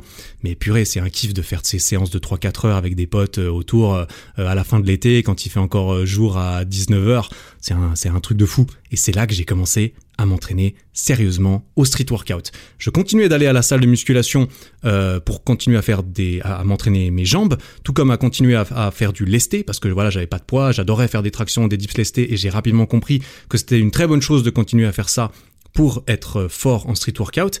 Mais euh, la, grosse majeure partie de mes séances lors de la belle saison, en tout cas clairement, se passait dehors au parc de street à faire des mouvements euh, au poids du corps avec des barres et, et rien d'autre de plus. Alors, comment est-ce que j'ai structuré mes entraînements à partir de là? Comment est-ce que j'ai appris? Comment est-ce que j'ai commencé à m'entraîner sérieusement au poids du corps? Eh bien, moi, je venais du milieu de la musculation. J'ai amené toutes mes connaissances en musculation avec moi au parc de street. Et, euh, voilà, en musculation, je me considérais clairement comme étant intermédiaire. Tu vois, j'étais plus débutant depuis bien longtemps. J'étais pas, j'aurais pas la prétention de dire que j'étais avancé, euh, euh, mais j'avais des bonnes connaissances, j'avais pas mal d'expérience, j'avais une bonne masse musculaire. Enfin bref, j'avais fait mes preuves, euh, je pense, et j'étais j'étais passé sur du push-pull legs en split, c'est-à-dire que je séparais tout ce qui est poussé, c'est-à-dire pec, épaule, euh, triceps généralement, tout ce qui est tiré, qui est plutôt dos, biceps, généralement je faisais les abdos en même temps, et une séance jambes, généralement jambes, je faisais jambes abdos et puis je faisais un peu de souplesse, enfin ce, genre de choses. Donc bref, j'avais trois séances différentes euh, pendant une bonne partie de, de, mes années de musculation, je faisais ça, et j'ai aussi pas mal joué avec le push-pull où j'avais juste deux séances, une séance poussée et une séance tirée, euh, à chacune desquelles je rajoutais des, des, des exercices jambes. Par exemple, euh, push, euh, je mettais le squat parce que le squat, bah tu pousses, tu pousses sur tes jambes, donc je mettais, je mettais le squat avec la séance push et le soulevé de terre, bah, tu tires. Hein. C'est aussi un, exercice de dos, tout comme c'est un exercice de d'ischio et de, l'arrière. Ça entraîne beaucoup l'arrière du corps, mais c'est un exercice tiré. Et je le mettais avec ma séance tirée, et je faisais encore des pistol squats et d'autres choses, histoire d'avoir que, voilà, comme ça, j'avais que deux séances alternées. Ça me permettait d'entraîner plus régulièrement les groupes musculaires qui étaient quand même plus importants pour moi, c'est-à-dire bah, le haut du corps. Hein. Clairement, moi, j'avais envie d'avoir des abdos, des pecs, euh, etc. Et, euh, et aller à la salle uniquement pour faire les jambes, ça me motivait moins. C'est pour ça que je faisais des abdos que je faisais la souplesse euh, en même temps, etc., histoire de, de trouver plus de motivation d'y aller. Mais, euh, mais voilà, en gros, j'étais assez souvent, en moyenne, j'étais sur du 4 séances par semaine quand je faisais de la musculation. J'ai testé 5 pendant un bon moment, hein. à mes débuts, je, je m'entraînais 5 fois par semaine, parce que j'y allais tous les midis, je me souviens que j'avais euh, un, split, que j'avais un entraînement qui était euh, axé là-dessus. Je, je m'entraînais pas deux heures par jour, cinq jours par semaine, bien sûr. C'était des séances un petit peu plus courtes, mais aussi j'étais débutant. Les charges étaient pas très lourdes, c'était pas très intense. J'apprenais encore la technique. Et quand tu apprends à faire quelque chose, bah plus tu le fais, plus tu le répètes, plus vite tu l'apprends. Tu vois, euh, le, le, développé couché, faut savoir comment faire. Le, le squat, faut savoir comment faire. Ça s'intègre au niveau de, on t'explique comment faire et tu le fais bien, mais ça s'intègre aussi dans ta tête. Et pour que ça s'intègre dans ta tête, il faut renforcer les, circuits neuronaux de cela. Et pour le faire, bah, il faut le faire. pour le renforcer, il faut le faire, le répéter encore et encore. Et du coup, j'étais débutant, j'étais jeune, j'étais en pleine forme, donc cinq fois par semaine, ça allait bien. Mais ensuite, j'ai dû réduire. Clairement, j'ai dû réduire pour deux raisons. La première raison, c'est parce que quand j'ai commencé à avoir du niveau, j'ai commencé à soulever des trucs lourds. Quand j'ai commencé à faire, euh, je sais plus, des squats à 100, 110, 120, des développés couchés à 100 kg, des dips à 60 kg, des tractions à 45 kg, euh, là, là, ça devient intense. Ça devient vraiment intense pour le corps. Et clairement, euh, je sentais que j'avais besoin de récupérer. Plus, je peux pas aller m'entraîner deux jours de suite, euh, une grosse séance intense. Parce que quand j'ai commencé à m'entraîner correctement, je me suis rendu compte que faire euh, des séries de 22, c'était pas très très utile en fait pour avoir des gros muscles et, avoir de la force. Faire des séries de 22, c'est pas ouf. Par contre, faire des séries de 5 ou 6 avec des poids très lourds qui te permettent pas de faire la septième répétition tellement ils sont lourds, eh ben au niveau du cerveau, ça tape très très fort. Hein. C'est vraiment ça fatigue le, système nerveux central. Clairement, il faut il faut aussi lui laisser euh, lui, lui laisser récupérer. Même si aujourd'hui t'entraînes les pecs et demain t'entraînes le dos, bah ton cerveau tu l'entraînes les deux jours. Donc il y a aussi quelque chose à faire attention euh, à ce niveau-là. Et autant pour mon cerveau que pour mon corps, eh bien il fallait que je me repose plus. Et je pendant une période j'y allais que trois fois. Ça c'était aussi pour mon emploi du temps. Mais en moyenne, je suis à peu près à quatre séances. Aujourd'hui, en fait, je suis à, à trois séances et demie par semaine. Pourquoi? Parce que je me suis stabilisé et je m'entraîne un jour sur deux. Clairement, là, là, juste après ce podcast, je vais aller m'entraîner dehors au soleil, séance street, ça va être méga bien, je me réjouis. Euh, demain, je m'entraîne pas et après demain, j'y retourne. Moi, clairement, dans ma tête, c'est euh, aujourd'hui tu t'entraînes si hier tu t'es pas entraîné. Aujourd'hui, tu t'entraînes pas si hier tu t'es entraîné. J'ai la chance d'avoir un emploi du temps entièrement flexible aujourd'hui. Tu vois, pour moi, tous les jours sont les mêmes. Hein. Qu'on soit samedi, dimanche ou, ou jeudi, pour moi, c'est je travaille et je m'entraîne si je me suis pas entraîné la veille. Donc voilà, étant donné que j'ai pas, euh, j'ai pas une vie de famille, j'ai pas un, un, travail cadré du lundi au vendredi, eh bien je peux faire ça parce que je sais que c'est optimal pour moi, pour ma récupération. Je disais, je suis parti du principe euh, que j'étais peut-être du coup aussi intermédiaire euh, en musculation au poids du corps. Hein, peut-être que c'était faux. Et clairement, j'étais largement plus débutant en poids du corps quand j'ai commencé euh, à m'entraîner dehors au bar que je l'étais en muscu. Mais je me suis dit, tu vois, comme tout bon go muscu qui se respecte, euh, tout, les go muscu entre guillemets, et, je m'inclus dedans. Pour moi, c'est pas péjoratif comme terme. Go muscu, je trouve ça même plutôt drôle en vrai. je trouve ça drôle. Moi qui étais un, un, un fanat de muscu, qui avait des gros bras et des bonnes épaules quand même déjà, je me dis bon attends euh, c'est bon euh, faire des tractions euh, c'est bon je devrais y arriver tranquille je suis déjà avancé je suis pas débutant. Et et ouais bon bah j'étais un peu entre deux je pense. J'étais pas débutant complet bien évidemment mais il y a énormément de choses quand tu commences la musculation au poids du corps qui n'est pas du tout pareil que la musculation en salle. Par exemple tous les mouvements avec les bras tendus tout ce qui te demande de garder les bras tendus et, d'avoir de la force en tirer et en pousser à bras tendus, comme par exemple quand tu fais un front lever ou une planche et que tu dois faire ça avec les bras tendus, jamais tu fais ce genre de mouvement en musculation. Ou alors tu es debout euh, avec des haltères pour faire euh, les épaules et encore tu plies au coude parce que ce que tu veux c'est pas entraîner euh, la force à bras tendus, c'est vraiment entraîner tes épaules. Donc il y a vraiment plein de choses comme cela. Euh, voilà, qu'il faut apprendre sur le tas et que peut-être t'es pas au courant, mais voilà, t'apprendras assez rapidement que qu'il y a certains certains exercices que tu vas avoir beaucoup de mal malgré le fait que tu te crois fort et, et puissant. Mais euh, quand j'ai commencé au poids du corps, je suis parti sur un push-pull. J'ai gardé un petit peu mon split que j'avais en musculation. Je faisais des séances poussées, des séances tirées et, euh, et j'allais souvent m'entraîner en salle pour, pour faire cela également parce que ça m'aidait pour pouvoir faire les jambes, etc. J'ai passé pas mal de temps au début à entraîner, à entraîner mes jambes au poids du corps parce que j'avais envie de maîtriser à fond le pistol squat, le shrimp squat, les 6-6 squats, enfin plein d'exercices un peu comme ça qui te disent peut-être rien. Mais bref, c'est un petit peu tout ce, que, tout ce que tu peux faire au poids du corps euh, avec les jambes, bah, j'avais envie de, de l'apprendre. Mais très vite, j'ai été limité parce que les pistol squats, c'est très vite devenu facile pour moi parce que j'ai une bonne euh, souplesse et mobilité aux hanches, aux, aux chevilles, etc. Euh, et, et, c'était plus vraiment un challenge quand tu, quand tu peux faire 10 pistol squats de suite, bah tu vas pas continuer à gagner énormément de masse musculaire si tu continues à en faire plus. Donc il faut rajouter du poids. Et j'ai commencé à faire des pistol squats lestés où tu tiens un halter dans les mains, etc. Et ça je trouve ça cool. Et j'en fais toujours aujourd'hui parce que j'aime beaucoup entraîner euh, mes jambes euh, comme ça. Mais du coup, j'alternais entre une séance poussée, une séance tirée, et j'avais gardé toutes les bonnes notions de musculation qui s'appliquaient tout autant en street workout. Il y a quand même énormément de choses qui sont pareilles. La, la structure de tes entraînements est tout autant C'est pas parce que tu fais de la musculation au poids du corps du street workout que tu viens, que tu fais n'importe quel exercice qui te passe par la tête et que tu espères progresser de façon euh, très efficace. Ça peut marcher, tout comme ça peut marcher quand tu fais ça en salle de muscu, mais généralement quand tu débarques en salle de muscu, tu sais même pas ce que tu fais. Euh, bah tu fais une petite machine à gauche, ensuite tu fais un peu du curl euh, biceps à droite, et ensuite tu rentres chez toi après avoir fait un peu de vélo, tu vois, et tu reviens la fois d'après, puis ensuite tu te dis bon c'est bizarre, je prends pas de muscles, etc. Bref, c'est la même chose au street. Mes séances étaient très structurées. Moi j'avais l'habitude d'avoir un programme de musculation au millimètre. Tu vois, ça faisait 8 ans que je faisais de la muscu, euh, ça faisait quelques années que j'avais compris comment faire et que j'avais compris qu'il faut suivre un programme, euh, un programme précis, euh, un programme bien pensé, c'est-à-dire un programme où tes objectifs ils sont mis en avant.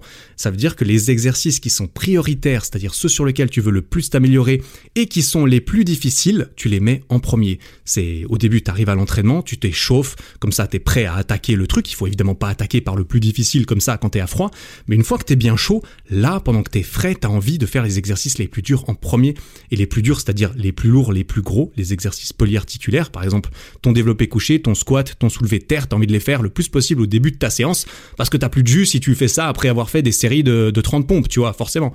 Et tout ça, j'avais bien eu le temps de le comprendre et de me tromper et de réajuster pendant mes huit années de muscu. Donc je suis arrivé là-bas, je savais déjà ce que c'était qu'un qu'un qu'un programme euh, efficace et j'avais eu un petit peu que à adapter les exercices. Concrètement, je faisais j'avais des séances à cinq ou six exercices euh, en muscu avec les gros au début. Et bien là, c'était pareil. J'ai commencé à entraîner au début ce que je voulais apprendre le plus. Par exemple, mes séances euh, tirées au début, et bien j'entraînais beaucoup le back lever. Je me souviens, c'était un petit peu ce que je faisais au tout début. Les séances push, et bien je j'entraînais les, les HSPU, les, les handstand push-up, les pompes sur les mains que euh, je faisais contre le mur au début parce que j'arrivais pas très bien et puis je voulais me renforcer là-dessus, etc. Ensuite, je suis passé gentiment à faire du front lever, à faire de la planche, etc. Je gardais le handstand au début parce que le handstand, j'ai toujours beaucoup aimé l'entraîner entre l'échauffement et la séance, tu vois, une fois que t'es chaud, c'est bien, mais le handstand, c'est beaucoup dans la tête, euh, quand t'es trop fatigué musculairement ou nerveusement, c'est beaucoup plus dur, et puis en plus ça finit de, t'échauffer un petit peu. Donc le handstand, j'en faisais toujours au début, tu vois, je faisais du drapeau de temps en temps, plutôt vers la fin de mes séances, parce que celui-là, je savais déjà le faire, donc je voulais juste le maintenir, et, et voilà, enfin bref, tu vois, je savais déjà ce que je faisais, en tout cas j'avais l'impression de savoir ce que je faisais, et j'ai progressé quand même assez rapidement euh, au début, de par euh, mes fondations en muscu, et le fait que bah, j'avais un programme précis, que quand j'arrivais à l'entraînement, je savais exactement ce que j'avais fait l'entraînement d'avant. Pourquoi? Parce que j'avais tout écrit sur mon téléphone. Je savais exactement combien de, de handstand push-up j'avais fait contre le mur euh, il y a quatre jours. Et donc, je savais qu'il fallait aujourd'hui en faire au moins autant, mais que le but, c'était d'en faire plus. Tu vois, et c'est en sachant ce que tu fais, en mesurant ce que tu fais, que tu peux être sûr de progresser. Parce que si c'est écrit 6 et qu'aujourd'hui j'en ai fait 7 et que je me, je me mens pas à moi-même au moment où je l'écris dans les notes de mon téléphone, eh bien, je sais que je progresse. Et c'est en progressant comme cela, eh bien, que tu deviens meilleur, que tu deviens plus fort, que tu prends du muscle, que tu perds du gras, etc., etc. Et donc, si je dis que tu peux perdre du gras en faisant ça, c'est parce qu'au niveau de la nutrition, eh bien, c'est la même chose. Si tu mesures ce que tu manges, tu fais attention aux calories, aux macronutriments, et que tu sais exactement ce qui se passe, eh bien, tu peux être sûr d'être en déficit calorique et de perdre du gras. Voilà. C'est pas juste en, en t'améliorant au HSPU que nécessairement tu vas perdre du gras. Mais bon, voilà. Je pense qu'on s'était compris, mais je voulais, je voulais quand même préciser. Bref, du coup, je me suis lancé dans le street workout et je me suis pas vraiment retourné par la suite. Je continuais d'aller en salle de muscu, je continuais de faire du squat, du deadlift. J'adore l'ambiance à la salle de muscu, tu vois. Moi, dans la salle de muscu, je me sens chez moi, je me sens bien, je me sens dans mon monde, je me sens en sécurité, tu vois, c'est l'endroit qui m'a accueilli quand j'avais 17 ans, que j'avais pas confiance en moi et que quand j'allais là-bas, j'avais quand même pas trop l'impression de me faire juger, en tout cas plus au bout d'un certain temps quand même. Je me suis accroché suffisamment longtemps pour pour me sentir vraiment bien. Vraiment, j'adorais la salle. J'adore toujours aller en salle de muscu aujourd'hui. C'est vraiment un endroit sur cette planète où je me sens extrêmement bien. Donc j'allais j'allais là-bas, je faisais aussi les jambes, etc. J'y allais j'y allais souvent. Et une chose en entraînant une autre, et eh bien voilà, j'ai quand j'ai commencé, j'ai continué d'autant plus dans le street, dans la muscu au poids du corps, et voilà. Et grâce à son aspect, disons, très visuel, très spectaculaire, parce que réussir à, faire des handstand push-up, à tenir en handstand, à faire des choses comme ça, c'est assez impressionnant. Eh bien, ça m'a aussi donné envie de partager ce que je faisais, ce qui m'a amené à reprendre mon vieux compte privé Instagram, euh, sur lequel j'avais publié trois photos en quatre ans, et à commencer à partager mes progrès dessus. Voilà, j'ai commencé à publier un petit peu des photos, des vidéos de mes entraînements, juste ma progression, tu vois, comme toi et moi, comme tout le monde aujourd'hui euh, aime bien le faire, utiliser Instagram comme un petit journal de bord euh, de muscu ou de sport, tu vois, que ça soit en street, que ça soit en peinture, que ça soit n'importe quoi. Assez cool Instagram quand tu quand tu fais quelque chose de visuel en tout cas de, de le partager dessus. Et, euh, et voilà, j'en suis arrivé au moment jusqu'à ce que je change mon nom d'utilisateur sur Instagram, qui avant ressemblait à, mon vrai nom de famille, et, euh, je l'ai changé en Eric Flag, tu vois. Après m'être assuré que Eric Flag était disponible, que ericflag.com était disponible, enfin bref, tu vois, je, je, je, commençais déjà à me dire, tiens, on va quand même préparer le terrain, sait-on jamais, euh, j'avais pas envie de, de, de, prendre un truc euh, qui était déjà euh, occupé. Donc s'il y avait le .com disponible et le Instagram disponible, pour moi c'était déjà suffisant. Le Facebook était pas disponible, mais bon, c'était pas grave, ça, pas très important. Mais c'est à partir de là que commencé, j'ai commencé à devenir sérieux sur la création de contenu et que j'ai commencé à me à prendre à prendre goût à cela. Et c'est là qu'une nouvelle passion a, a commencé à fleurir euh, en moi. Mais voilà, là on part clairement dans un autre sujet, on parle un petit peu plus sur euh, bah, comment j'en suis un petit peu arrivé à partager du contenu euh, sur le street, puis sur d'autres choses. Donc, on va pas aller plus loin dans cet épisode. Ce sera l'occasion d'en parler dans, dans, un épisode que j'ai prévu sur bah, comment j'ai commencé YouTube, euh, probablement, euh, qui, est, qui, a été un mélange de ça. Hein. Comment j'ai commencé YouTube, ça a été un mélange de, euh, ça a été un mélange de ma passion pour euh, pour le sport, pour le street workout, pour m'améliorer moi-même, et et un mélange avec ma première expérience entrepreneuriale qui m'a donné envie de me lancer sur YouTube, mais pas au hasard, qui m'a donné envie de me lancer directement avec l'objectif d'en faire un travail, d'en faire un business.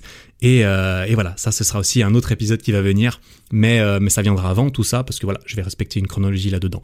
Mais voilà, comme, comme tu l'entends, j'ai quelques idées de podcast encore, euh, encore à faire. On n'est pas encore, on n'est pas encore à court. Quoi qu'il en soit, j'arrive un petit peu à la fin de mon, storytelling sur ma façon de faire, ou comment, en tout cas comment je me souviens aujourd'hui que ça s'est passé, la transition entre la musculation et le street workout. J'en suis extrêmement content. Hein. Aujourd'hui, je suis très très content de, tout cela. Aujourd'hui, j'ai un rapport un petit peu différent avec le street, parce que ça fait 5 ans maintenant que j'en fais, et, euh, et il est intimement mélangé. Il l'a été en tout cas pendant très longtemps, il l'est encore aujourd'hui avec mon travail, tu vois. Littéralement, aller m'entraîner, devenir meilleur en street, maintenir mon en street, maintenir l'esthétisme de mon corps, tout ça, c'est ça fait ça fait partie intégrante de mon travail. C'est important pour mon travail. Donc il y a travail et passion qui ont été mélangés un petit peu. Et, euh, et voilà, ça c'est une autre histoire. Mais aujourd'hui, je continue de m'entraîner. Je vais y aller tout à l'heure. Je vais aller faire, je sais pas, front lever. Je vais peut-être faire une séance volume aujourd'hui. Je pense que je vais faire pas mal de de set and reps. Je vais faire beaucoup de traction, deep squat, pompe, ce genre de ce genre de de de, base. Euh, c'est bien de garder les bases euh, aussi. Mais bon, voilà. je vais pas aller beaucoup plus loin dans la technique sur ces sur cet épisode. Je vais gentiment euh, terminer cet épisode avec un petit comparatif, on dira, entre salle de musculation et musculation au poids du corps, un petit peu les avantages et inconvénients de chacun. Voilà, c'est un petit peu euh, le, résumé de, de ce que j'en ai tiré. Pour commencer avec la salle de muscu, bah, les avantages, c'est qu'il y a tout au même endroit. C'est-à-dire que tu vas dans un endroit et là, il y a tout. C'est très pratique. Tu entres dans un petit écosystème avec son propre microclimat. Tu vois, tu n'es pas à l'extérieur. Donc, euh, y a, on espère, hein, il y a la clim, il y a le chauffage, il y a ce qu'il faut, il y a tout le matos. Tu viens, tu t'entraînes, tu pars. Et, euh, et voilà, c'est bien pour ça que tu, qu'il y a un prix à payer pour cela. Le prix à payer, c'est qu'il faut payer un abonnement. Souvent, il faut payer le prix de devoir aller jusqu'à la salle. C'est bien pour ça que le critère numéro un du choix d'une salle de musculation, généralement, c'est la localisation. C'est bien pour ça que tu peux, que, qu'il y a des chaînes de fitness, tu trouves un fitness euh, de la même chaîne tous les, tous les kilomètres, tu vois. Parce que vraiment, euh, vraiment, les gens, c'est, c'est, c'est le plus important pour eux. Ce qui est très intéressant avec l'entraînement à la salle de musculation, c'est que c'est un système qui a été réfléchi, c'est un système qui a été optimisé. Tu as des poids qui sont très précisément pesés, qui sont symétriques, qui sont équilibrés, qui sont parfaitement pratiques pour juste être soulevés en, l'air et redescendus euh, par terre. Tu vois, c'est quand même euh, c'est quand même marrant. On a créé ça juste pour ça. C'est c'est un un concept assez euh, assez moderne. C'est un concept très moderne la salle de musculation. Je sais plus exactement quand ça a pris quand ça a commencé à devenir mainstream d'aller à la salle de, de, sport, mais il me semble que les premières salles de sport c'était un c'était je sais plus les années 70, 80 peut-être et ça a été popularisé par les bodybuilders ensuite un peu derrière, et par euh, tout le monde, qui, toute la société qui s'est dit que, qui s'est mise d'accord sur le fait que faire du sport et euh, c'était bon pour la santé, que fumer c'était pas bon pour la santé. bref, euh, on, a évolué comme ça, mais c'est très très très moderne comme concept d'avoir accès à des poids symétriques pour pour te muscler, tu vois. Donc c'est très pratique et c'est là pour ça. Donc c'est très très bien parce qu'en plus tu apprends un exercice une seule fois pour toutes. Hein, le développé couché c'est technique, le squat c'est très technique, le soulevé de terre c'est très technique. Il faut faire les choses bien. Tu peux tout à fait te blesser très facilement si tu fais ça n'importe comment, tout comme au poids du corps. Hein. Selon moi, les risques de blessure sont, sont les mêmes. Hein. Si tu fais pas attention, si tu es impatient, si tu t'aventures dans quelque chose que tu ne connais pas tout seul, sans conseil, sans quelqu'un pour t'aider, sans, sans auto-évaluation avec une vidéo, enfin tu vois, en y allant n'importe comment, bah tu as tout autant de chances de te blesser, de te faire très très mal dans les deux. Donc selon moi, c'est un peu pareil. Mais l'avantage de la musculation en salle sur le street workout, c'est que les exercices, une fois que tu l'as appris, eh bien c'est terminé. T'as plus qu'à rajouter du poids et t'as pas besoin de réapprendre un nouvel exercice. Le développé couché, tu l'apprends une fois, ensuite t'as plus qu'à mettre du poids dessus et puis tu peux progresser. Alors qu'en street, euh, en street et, en, au poids du corps, eh bien justement pour progresser, il faut euh, il faut changer d'exercice, il faut réapprendre des exercices et en street workout, eh bien en, musculation au poids du corps, on utilise, comme le nom l'indique, le poids du corps. Donc le poids, il est, il est fixe en fait. Le poids de ton corps, euh, tu peux, tu peux pas euh, rajouter du poids ou enlever du poids si tu n'as pas de matériel. Euh, sinon, avec des bandes élastiques, tu peux enlever du poids. Avec des gilets lestés, avec des ceintures, tu peux rajouter du poids. Mais ça, on n'est plus purement au poids du corps du coup. eh bien, eh bien, il faut trouver un moyen d'utiliser différents leviers avec ton corps, de mettre plus de poids sur les mains, sur les pieds etc. pour rendre un exercice plus ou moins facile, plus ou moins difficile. C'est plus compliqué, il faut beaucoup plus réfléchir et c'est aussi beaucoup moins linéaire, tu vois, parce que tu peux pas juste rajouter 2 kilos en changeant d'alter ou en mettant un petit disque de poids en plus. Il faut changer d'exercice et parfois quand tu changes d'exercice, c'est pas 2 kilos en plus que, que tu te retrouves à, pousser, c'est 14, c'est 25, c'est 12, tu vois, ça, ça, change. Et donc c'est euh, la, progression au poids du corps est beaucoup moins linéaire et, euh, et, et, et ainsi pour gagner du muscle, pour prendre de la force, etc. Notamment pour gagner du muscle, clairement, c'est un système qui est tout à fait efficace de s'entraîner au poids du corps, mais qui est quand même moins, beaucoup plus complexe, moins linéaire et à mon avis moins rapide. Euh, aller en salle de musculation, si ton but c'est juste d'avoir des gros pecs, d'avoir un gros dos, d'avoir des grosses jambes, eh bien, si c'est ton seul objectif, ne fais pas de musculation au poids du corps. Va à la salle, rajoute du poids, mesure précisément ce que tu fais, ça ira plus vite, ce sera plus rapide et tu à ton objectif plus rapidement. De même, en salle de musculation, on peut plus facilement isoler certaines parties du corps, hein, parce que quand tu t'entraînes au poids du corps, c'est plus difficile d'isoler euh, euh, l'arrière de tes épaules ou d'isoler je ne sais quoi, tu vois. Donc ça, ça peut être intéressant pour des objectifs d'esthétisme, ça peut être intéressant pour rattraper des points faibles ou pour corriger des déséquilibres musculaires. C'est assez euh, avantageux de pouvoir faire ça en salle de musculation. Et, et de même, en salle de musculation, vu qu'on a des poids, on peut utiliser des poids très légers. Et utiliser des poids très légers, notamment quand on est très débutant, eh bien c'est très très bien, c'est très pratique c'est moins intimidant que de se dire bah purée, il faut que j'apprenne à faire des pompes alors euh, alors que j'y arrive pas du tout. Quand tu n'arrives pas encore à faire des pompes négatives sur les genoux par exemple, tu te mets sur les genoux, tu te mets en position de pompe et tu descends lentement jusqu'au sol. Euh, si tu n'arrives pas à contrôler encore la descente, c'est que que tu vois là euh, effectivement, tu es tu es tout à fait débutant et c'est notamment bien plus probablement bien plus avantageux d'aller d'aller commencer à te faire un petit peu tes prendre un petit peu tes marques en salle de musculation peut-être bien avec un coach quelqu'un qui t'aide euh, qui t'aide à faire bien les mouvements qui t'apprend à bien t'entraîner etc c'est c'est c'est pratique pour cela. De même tu peux vu que tu peux moduler facilement les poids et que tu peux assez facilement faire des exercices qui ressemblent à ceux au poids du corps euh, avec des charges plus légères ça peut t'aider à passer de l'un à l'autre. Par exemple faire de la presse militaire euh, avec des haltères, c'est pousser les haltères vers le haut euh, quand tu es debout, eh bien ça va entraîner les épaules et ça ressemble beaucoup au mouvement de pompe sur les mains contre un mur. Sauf que sur les mains, bah, tu te mets à l'envers pour utiliser le poids de ton corps. Mais tu peux pas utiliser un poids plus faible quand tu fais des, des, pompes sur les mains contre un mur. Tu es obligé d'utiliser le poids de ton corps. Donc soit tu y arrives, soit tu arrives pas, tu vois. Et, et avec des haltères, eh bien ça te permet de te renforcer jusqu'à arriver à le faire avec le poids de ton corps. Par rapport aux inconvénients de la salle de musculation, ben, comme je l'ai dit, il faut payer, il faut y aller, et euh, souvent, malheureusement, si on fait que ça, on peut devenir complètement dépendant à la salle de musculation. C'est-à-dire que si tu ne vas pas à la salle de musculation, si la salle de musculation n'est pas ouverte, ou que tu n'as pas l'argent, ou que tu n'as pas le temps d'y aller, etc., eh bien tu ne peux pas t'entraîner parce que tu, tu, te conditionnes euh, souvent, ça arrive pas mal euh, à pas mal de personnes qui, qui n'essayent de faire autre chose, eh bien si tu peux pas aller à la salle, tu peux pas t'entraîner. Si tu peux pas t'entraîner, eh bien tu te sens pas bien, tu tu t'es démoralisé. Et quand il y a une pandémie mondiale qui ferme toutes les salles de sport, eh ben t'es es obligé d'essayer de trouver une solution, mais t'as pas l'habitude et donc tu dois réapprendre des nouvelles choses. C'est compliqué, ça peut décourager et tu peux plutôt te dire bon bah j'attends que ça réouvre. Euh, voilà, si je fais pas de muscu pendant un mois, c'est pas si grave. Sauf qu'ensuite tu te rends compte qu'une année après c'est toujours le bordel. Donc euh, donc euh, donc voilà, il y a, y a, quand même pas mal de points d'inconvénients à, la salle de musculation. Notamment, il y en a pas beaucoup, mais ils sont assez gros. Au niveau des inconvénients au poids du corps dont, on n'a pas encore parlé, bah il y a, y a, le climat déjà c'est une contrainte. Hein. Si tu ne vas jamais t'entraîner en salle, euh, si tu peux pas si t'as pas tout le matériel chez toi et que tu dois aller t'entraîner euh, dehors, eh bien tu es voilà, tu es obligé de faire avec le froid, avec la pluie, avec le mauvais temps, etc. Tu n'as pas le petit, le petit écosystème de la salle de muscu. Comme je l'ai dit, bah, il faut continuer à en réapprendre euh, les nouveaux exercices. La progression est moins linéaire, c'est un petit peu difficile. Euh, le, poids du corps est aussi assez limité pour certains objectifs et, et notamment dans le temps. Par exemple, on va pas, on va pas se le cacher, entraîner ses jambes, avoir des énormes jambes uniquement au poids du corps. Je suis désolé, mais moi j'y crois pas. Tu vois, j'y crois pas. En tout cas, je trouve ça, je trouve ça stupide euh, entre guillemets. Si ton but c'est d'avoir des énormes jambes, mais que tu t'obstines à vouloir le faire au poids du corps, bah je comprends pas. C'est contre-productif. Il y a rien de plus efficace que d'aller faire des squats avec avec des poids et de faire des exercices en salle, euh, des exercices où tu peux faire une, une surcharge progressive en rajoutant encore plus de poids, ce qui est difficile à faire au poids du corps. Donc déjà, l'entraînement du bas du corps est malheureusement un petit peu limité. Euh, et puis, en plus, bah, comme on l'a dit, ça demande un petit peu de, conditions de, départ. Si tu es en, forte surcharge pondérale, la musculation au poids du corps n'est probablement pas pour toi parce que vu que tu utilises le poids de ton corps, si tu, si à la fois tu, tu n'es pas très fort, mais qu'en plus tu pèses très lourd, bah ça va être extrêmement dur de, de commencer par ça. C'est pour ça que d'aller en salle avec un coach avec des poids plus légers, eh bien c'est probablement plus approprié. Bon, avec tout ça, je vais quand même parler des avantages du poids du corps, parce que là, euh, j'ai quand même l'impression qu'il y en a pas beaucoup. Là, pour l'instant, on a surtout dit la salle c'est très bien, le poids du corps c'est cool quand t'es voilà quand il y a plus que des pompes à faire euh, pendant le corona.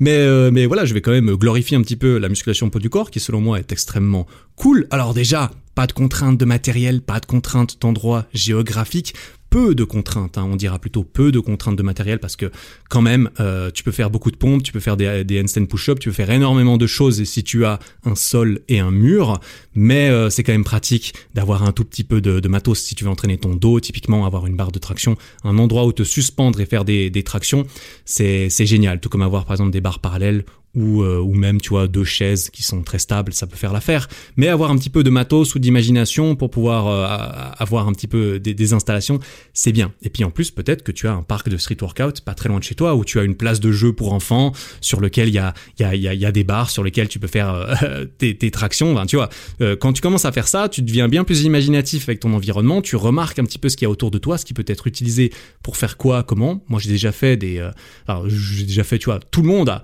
Beaucoup de personnes ont déjà fait des tractions sur une cage d'escalier parce que il y a, les marches, tu peux mettre les mains, sur un cadre de porte, j'ai déjà essayé. Alors il euh, faut faire gaffe parce que là, là faut avoir des bons doigts, tu vois. Donc c'est pas c'est pas hyper pratique. Mais toutes ces façons de faire avec son environnement actuel, eh bien, ce qui est cool aussi, c'est que c'est gratuit. Tu vois, si tu vas t'entraîner au parc de street dehors où tu t'entraînes et que tu fais des pompes chez toi, bah t'as rien à payer, t'as pas besoin de te déplacer, tu peux le faire tout de suite et tu peux le faire un petit peu où tu veux, quand tu veux. Et ça, c'est un énorme avantage par rapport à la musculation, notamment quand tu ne peux pas payer un abonnement ou euh, aller à la salle ou que la salle est fermée. En plus de ça, la musculation au poids du corps, selon moi, est plus fonctionnelle, tu vois, quand même, elle t'apporte plus de choses que tu vas, vas pouvoir transférer à ton quotidien et à d'autres sports également. En plus, en street, ça dépend un petit peu comment tu fais les choses. Si tu fais euh, de, l'agilité, si tu fais du freestyle, si tu fais des, tu te balances à la barre euh, et, ce genre de choses, bah tu vas devoir travailler la coordination, tu vas devoir travailler l'agilité. Si tu veux faire des compétitions ou que tu veux pouvoir enchaîner beaucoup de figures à la suite, etc., tu vas devoir entraîner ton cardio parce que c'est assez cardio aussi, hein, clairement. Alors que on va pas se mentir, le, cliché de la musculation, c'est que la musculation et le cardio, c'est pas la même chose. C'est que si tu veux du cardio, il faut faire du cardio et euh, que c'est pas en faisant de la muscu que tu vas augmenter ton cardio tu vois. Donc le street peut être un petit peu plus complet, un petit peu plus fonctionnel, je, pense, clairement. Euh, ce qui est intéressant avec le street aussi, c'est qu'on doit maximiser le rapport poids-puissance. C'est-à-dire qu'un exercice sera beaucoup plus facile si tu es plus léger, mais tu dois quand même être fort, donc tu dois avoir des muscles, mais tu dois pas avoir de trop de poids mort, tu vois. C'est, clairement une discipline qui favorise euh, le fait de rester sec, notamment d'avoir des muscles, d'être fort, mais d'être fort par rapport au poids qu'on a. Et donc, euh, il y a vraiment aucun intérêt à prendre du gras, typiquement. Euh, en muscu, par contre, c'est autre chose, parce que généralement, plus tu es lourd, plus tu peux soulever lourd, tu vois. les, c'est bien pour ça qu'il y a des catégories de poids en powerlifting, en haltérophilie, etc. Parce que naturellement, les gens qui sont plus lourds, qui sont plus forts de base, qui ont des plus gros os, qui ont des plus gros poignets, des plus grosses chevilles, eh bien, euh, eh bien, ils soulèveront un petit peu plus lourd et ils seront également plus lourds. Et euh, c'est bien pour ça que les powerlifters, c'est pas les mecs les plus minces et les plus secs du monde, parce que avoir une petite couche de gras par-dessus, ça les aide euh, clairement à différents niveaux. Donc voilà, j'aime penser que s'entraîner au poids du corps, ça a un petit peu tendance à plus favoriser le fait de rester sec, de rester entre guillemets euh, esthétique, on dira.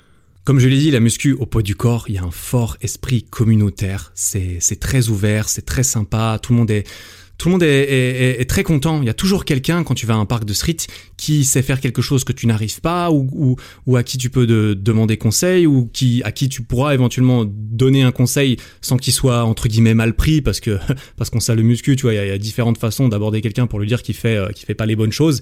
Et puis c'est pas toujours facile de, de choisir la, la, bonne méthode entre guillemets. Mais euh, au parc de street, vraiment la mentalité, j'ai envie de dire, l'ambiance est quand même différente de celle de la salle de muscu. Et moi je trouve ça, je trouve que c'est un un, fort point positif.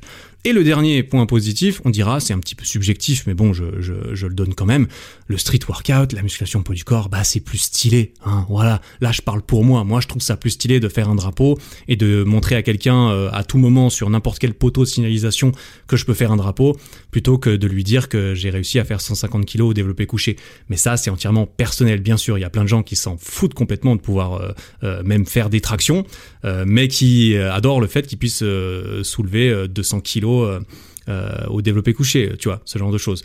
Bref, je trouve ça plus visuel, je trouve ça un petit peu plus gratifiant et plus motivant euh, de, réussir à faire ces nouvelles figures parce que tu sais exactement ce que tu cherches à atteindre, tu peux le visualiser dans ta tête, tu peux le voir, tu peux voir d'autres personnes réussir à faire ce drapeau et de te dire au fur et à mesure que chaque progression que tu dois réapprendre, oui, d'accord, qui n'est pas très linéaire, oui, d'accord, mais tu vois vraiment que tu te rapproches de plus en plus du Graal, de ce que tu vises depuis le début, et un jour tu y arrives, et là tu es très très très content peut-être plus content que si tu galères euh, pendant six mois euh, dans ton mésocycle de programmation compliqué pour ajouter 15 kilos à ton à ton développé couché tu vois. Après voilà. Les goûts les couleurs chacun euh, chacun trouve le, plaisir qu'il veut dans la discipline qu'il choisit. En résumé, par rapport aux différents objectifs qu'on pourrait avoir, selon moi, si ton but c'est de gagner de la masse pure et dure, c'est vraiment tout ce que tu veux, c'est prendre du muscle. Alors les deux vont fonctionner, mais la musculation est moins limitée, elle est plus complète et à mon avis elle est plus rapide, elle est plus simple. C'est moins compliqué. Donc clairement là je dirais salle de muscu si ton but c'est de prendre, c'est de, de, de, devenir musclore. Peu importe ce que tu entre guillemets peux faire avec ton corps, euh, la muscu ça ira plus vite pour prendre du muscle. Euh, pour perdre du poids en sèche, les deux fonctionnent très bien à mon avis. Hein. C'est beaucoup une histoire de, nutrition clairement et puis ensuite c'est un petit peu au goût, euh, au goût de chacun. Il faut garder un stimulus élevé et intense. Il faut vraiment essayer de maintenir sa force quand on est en sèche. Il faut continuer à soulever lourd. Il faut pas faire des séries de 22. C'est vraiment faire des séries de 22. Je suis désolé, mais sauf si tu as envie d'entraîner ton endurance musculaire euh, ou d'avoir un gros pump et une grosse congestion à la fin de tes entraînements, euh, bah c'est pas méga méga utile. Euh, c'est vraiment euh, secondaire, il faudrait faire ça plutôt à la fin des séances, après les exercices lourds. Et c'est justement ces exercices euh, intenses, c'est justement ces exercices à série longue, etc., que j'ai tendance à couper en sèche, parce qu'en sèche on a moins d'énergie, et il vaut mieux garder son énergie pour les exercices intenses. Et donc aller en salle, soulever lourd, pousser lourd en salle quand on est en sèche, c'est un bon moyen d'avoir ce, stimulus qui est important pour faire comprendre au corps que l'énergie doit aller la chercher dans le gras et pas dans les muscles, parce que les muscles, on, en a besoin. Pourquoi on en a besoin? Parce qu'il y a ces charges ultra lourdes qu'on va soulever tous les deux jours, et il faut qu'on soit capable de continuer à les, à les, à les soulever, sinon on va mourir, tu vois C'est ça qu'il faut faire comprendre au corps. Et en musculation, c'est peut-être un petit peu plus simple à nouveau, hein, clairement. Mais ça reste complètement possible de faire exactement la même chose au poids du corps. Hein. Tant qu'on continue de se challenger à faire des exercices difficiles, eh bien ça fonctionne aussi tout à fait. Le corps comprend bien qu'il doit garder le muscle tout pareil. Et ce que j'aime bien aussi avec la sèche euh, en, utilisant le poids du corps euh, dans ses entraînements, c'est qu'en fait, vu qu'on perd du poids et que normalement on perd du gras et pas du muscle, eh bien on devient plus léger. Et donc notre rapport poids-puissance il augmente et, euh, et, clairement pendant une sèche on peut tout à fait progresser en street workout et en musculation au poids du corps parce qu'on est plus léger mais on est toujours aussi fort. Ça veut dire que notre bah, les exercices deviennent plus faciles tout simplement. Alors qu'en musculation c'est bien connu quand tu fais une sèche qui a tendance à s'éterniser etc par définition, c'est normal au bout d'un certain nombre de semaines. Ça dépend aussi comment la sèche est gérée, combien tu manges, etc. À quel point, à quel point c'est agressif comme sèche. Mais euh, tôt ou tard, tes performances vont diminuer. Tôt ou tard, tu vas devoir enlever du poids, tu vas devoir diminuer des répétitions parce que ton corps, il voilà, il accumule quand même une certaine euh, une certaine fatigue. Tu voilà, tu tu es en déficit calorique, tu n'as pas assez d'énergie et au bout d'un moment, on a moins d'énergie, ben ça finit par se ressentir.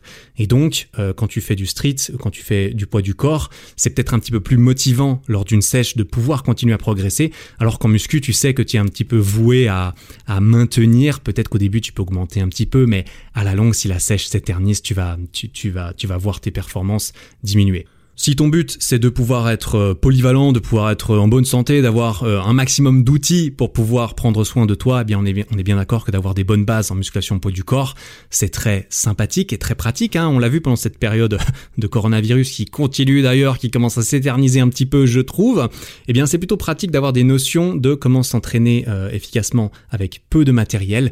Et puis en ce qui concerne la polyvalence globale, si tu n'as pas d'objectif extrêmement précis de gagner énormément de muscles, de devenir le roi, le, champion du monde de street workout, etc. Eh bien, mélanger les deux disciplines, à mon avis, est une bonne idée. Et c'est ma préférence personnelle. J'ai pas particulièrement de préférence. Tu vois, euh, moi, clairement, je suis pas en train de te dire la muscu en salle, c'est mieux. Euh, la muscu au poids du corps, c'est mieux.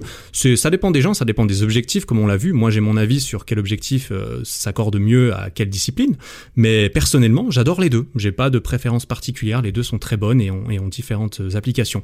Donc moi, je continue de garder les deux. Je continue de, bah, d'essayer. Hein. Là, ma salle est fermée depuis longtemps, donc forcément, faire des squats lourds à la barre, c'est un peu compliqué en ce moment, on est bien d'accord, mais, euh, mais j'aime beaucoup. Et puis la force brute que tu peux avoir en, salle de musculation et, et, la, l'aisance euh, améliorée pour gagner du muscle est, très bien complémentée, je trouve, avec l'aspect un petit peu technique, coordination, souplesse, agilité, euh, proprioception euh, que tu peux trouver dans le street workout et la musculation poids du corps. Tu vois, apprendre à comprendre comment ton corps est dans l'espace, tu vois, c'est la proprioception, c'est un petit peu ça la, la définition, c'est réussir à se représenter dans ta tête, peu importe la position dans laquelle tu es, eh bien de savoir dans quelle position tu es vraiment. Tu vois, quand tu es en handstand, quand tu es en back lever, c'est des positions qui sont un petit peu compliquées euh, de savoir est-ce que je suis droit, est-ce que je suis pas droit, euh, réussir à, à, comprendre que voilà tes jambes si elles partent trop vers l'avant, tu vas tomber, etc., etc.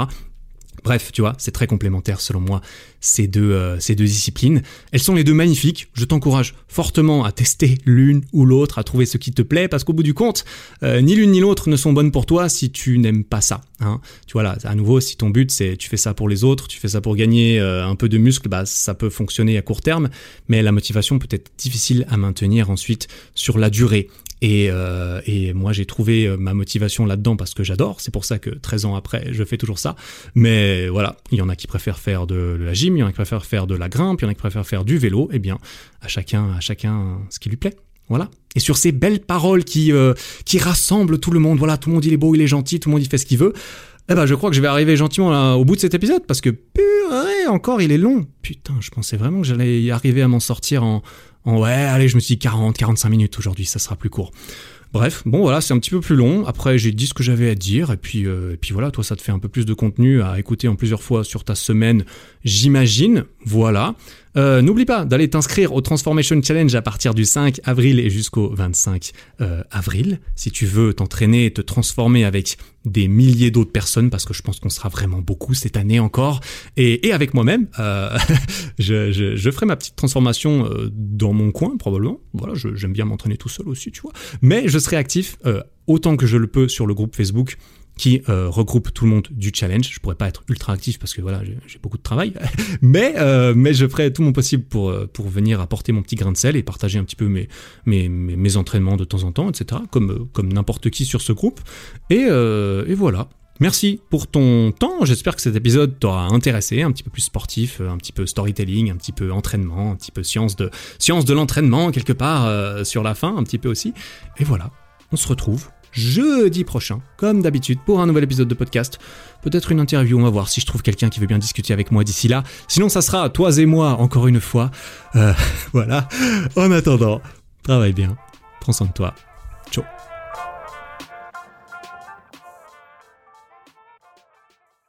Bon, t'as officiellement atteint la fin de cet épisode. Félicitations. Si le podcast te plaît, n'hésite pas à me le faire savoir en lui mettant 5 étoiles sur Spotify et Apple Podcast et en t'abonnant pour ne rien rater. Et ça, tu peux le faire là, maintenant, en sortant ton téléphone. Ça prend 5 secondes, tu vois. Merci beaucoup pour ton attention. J'apprécie énormément. Passe une belle fin de journée et à très bientôt.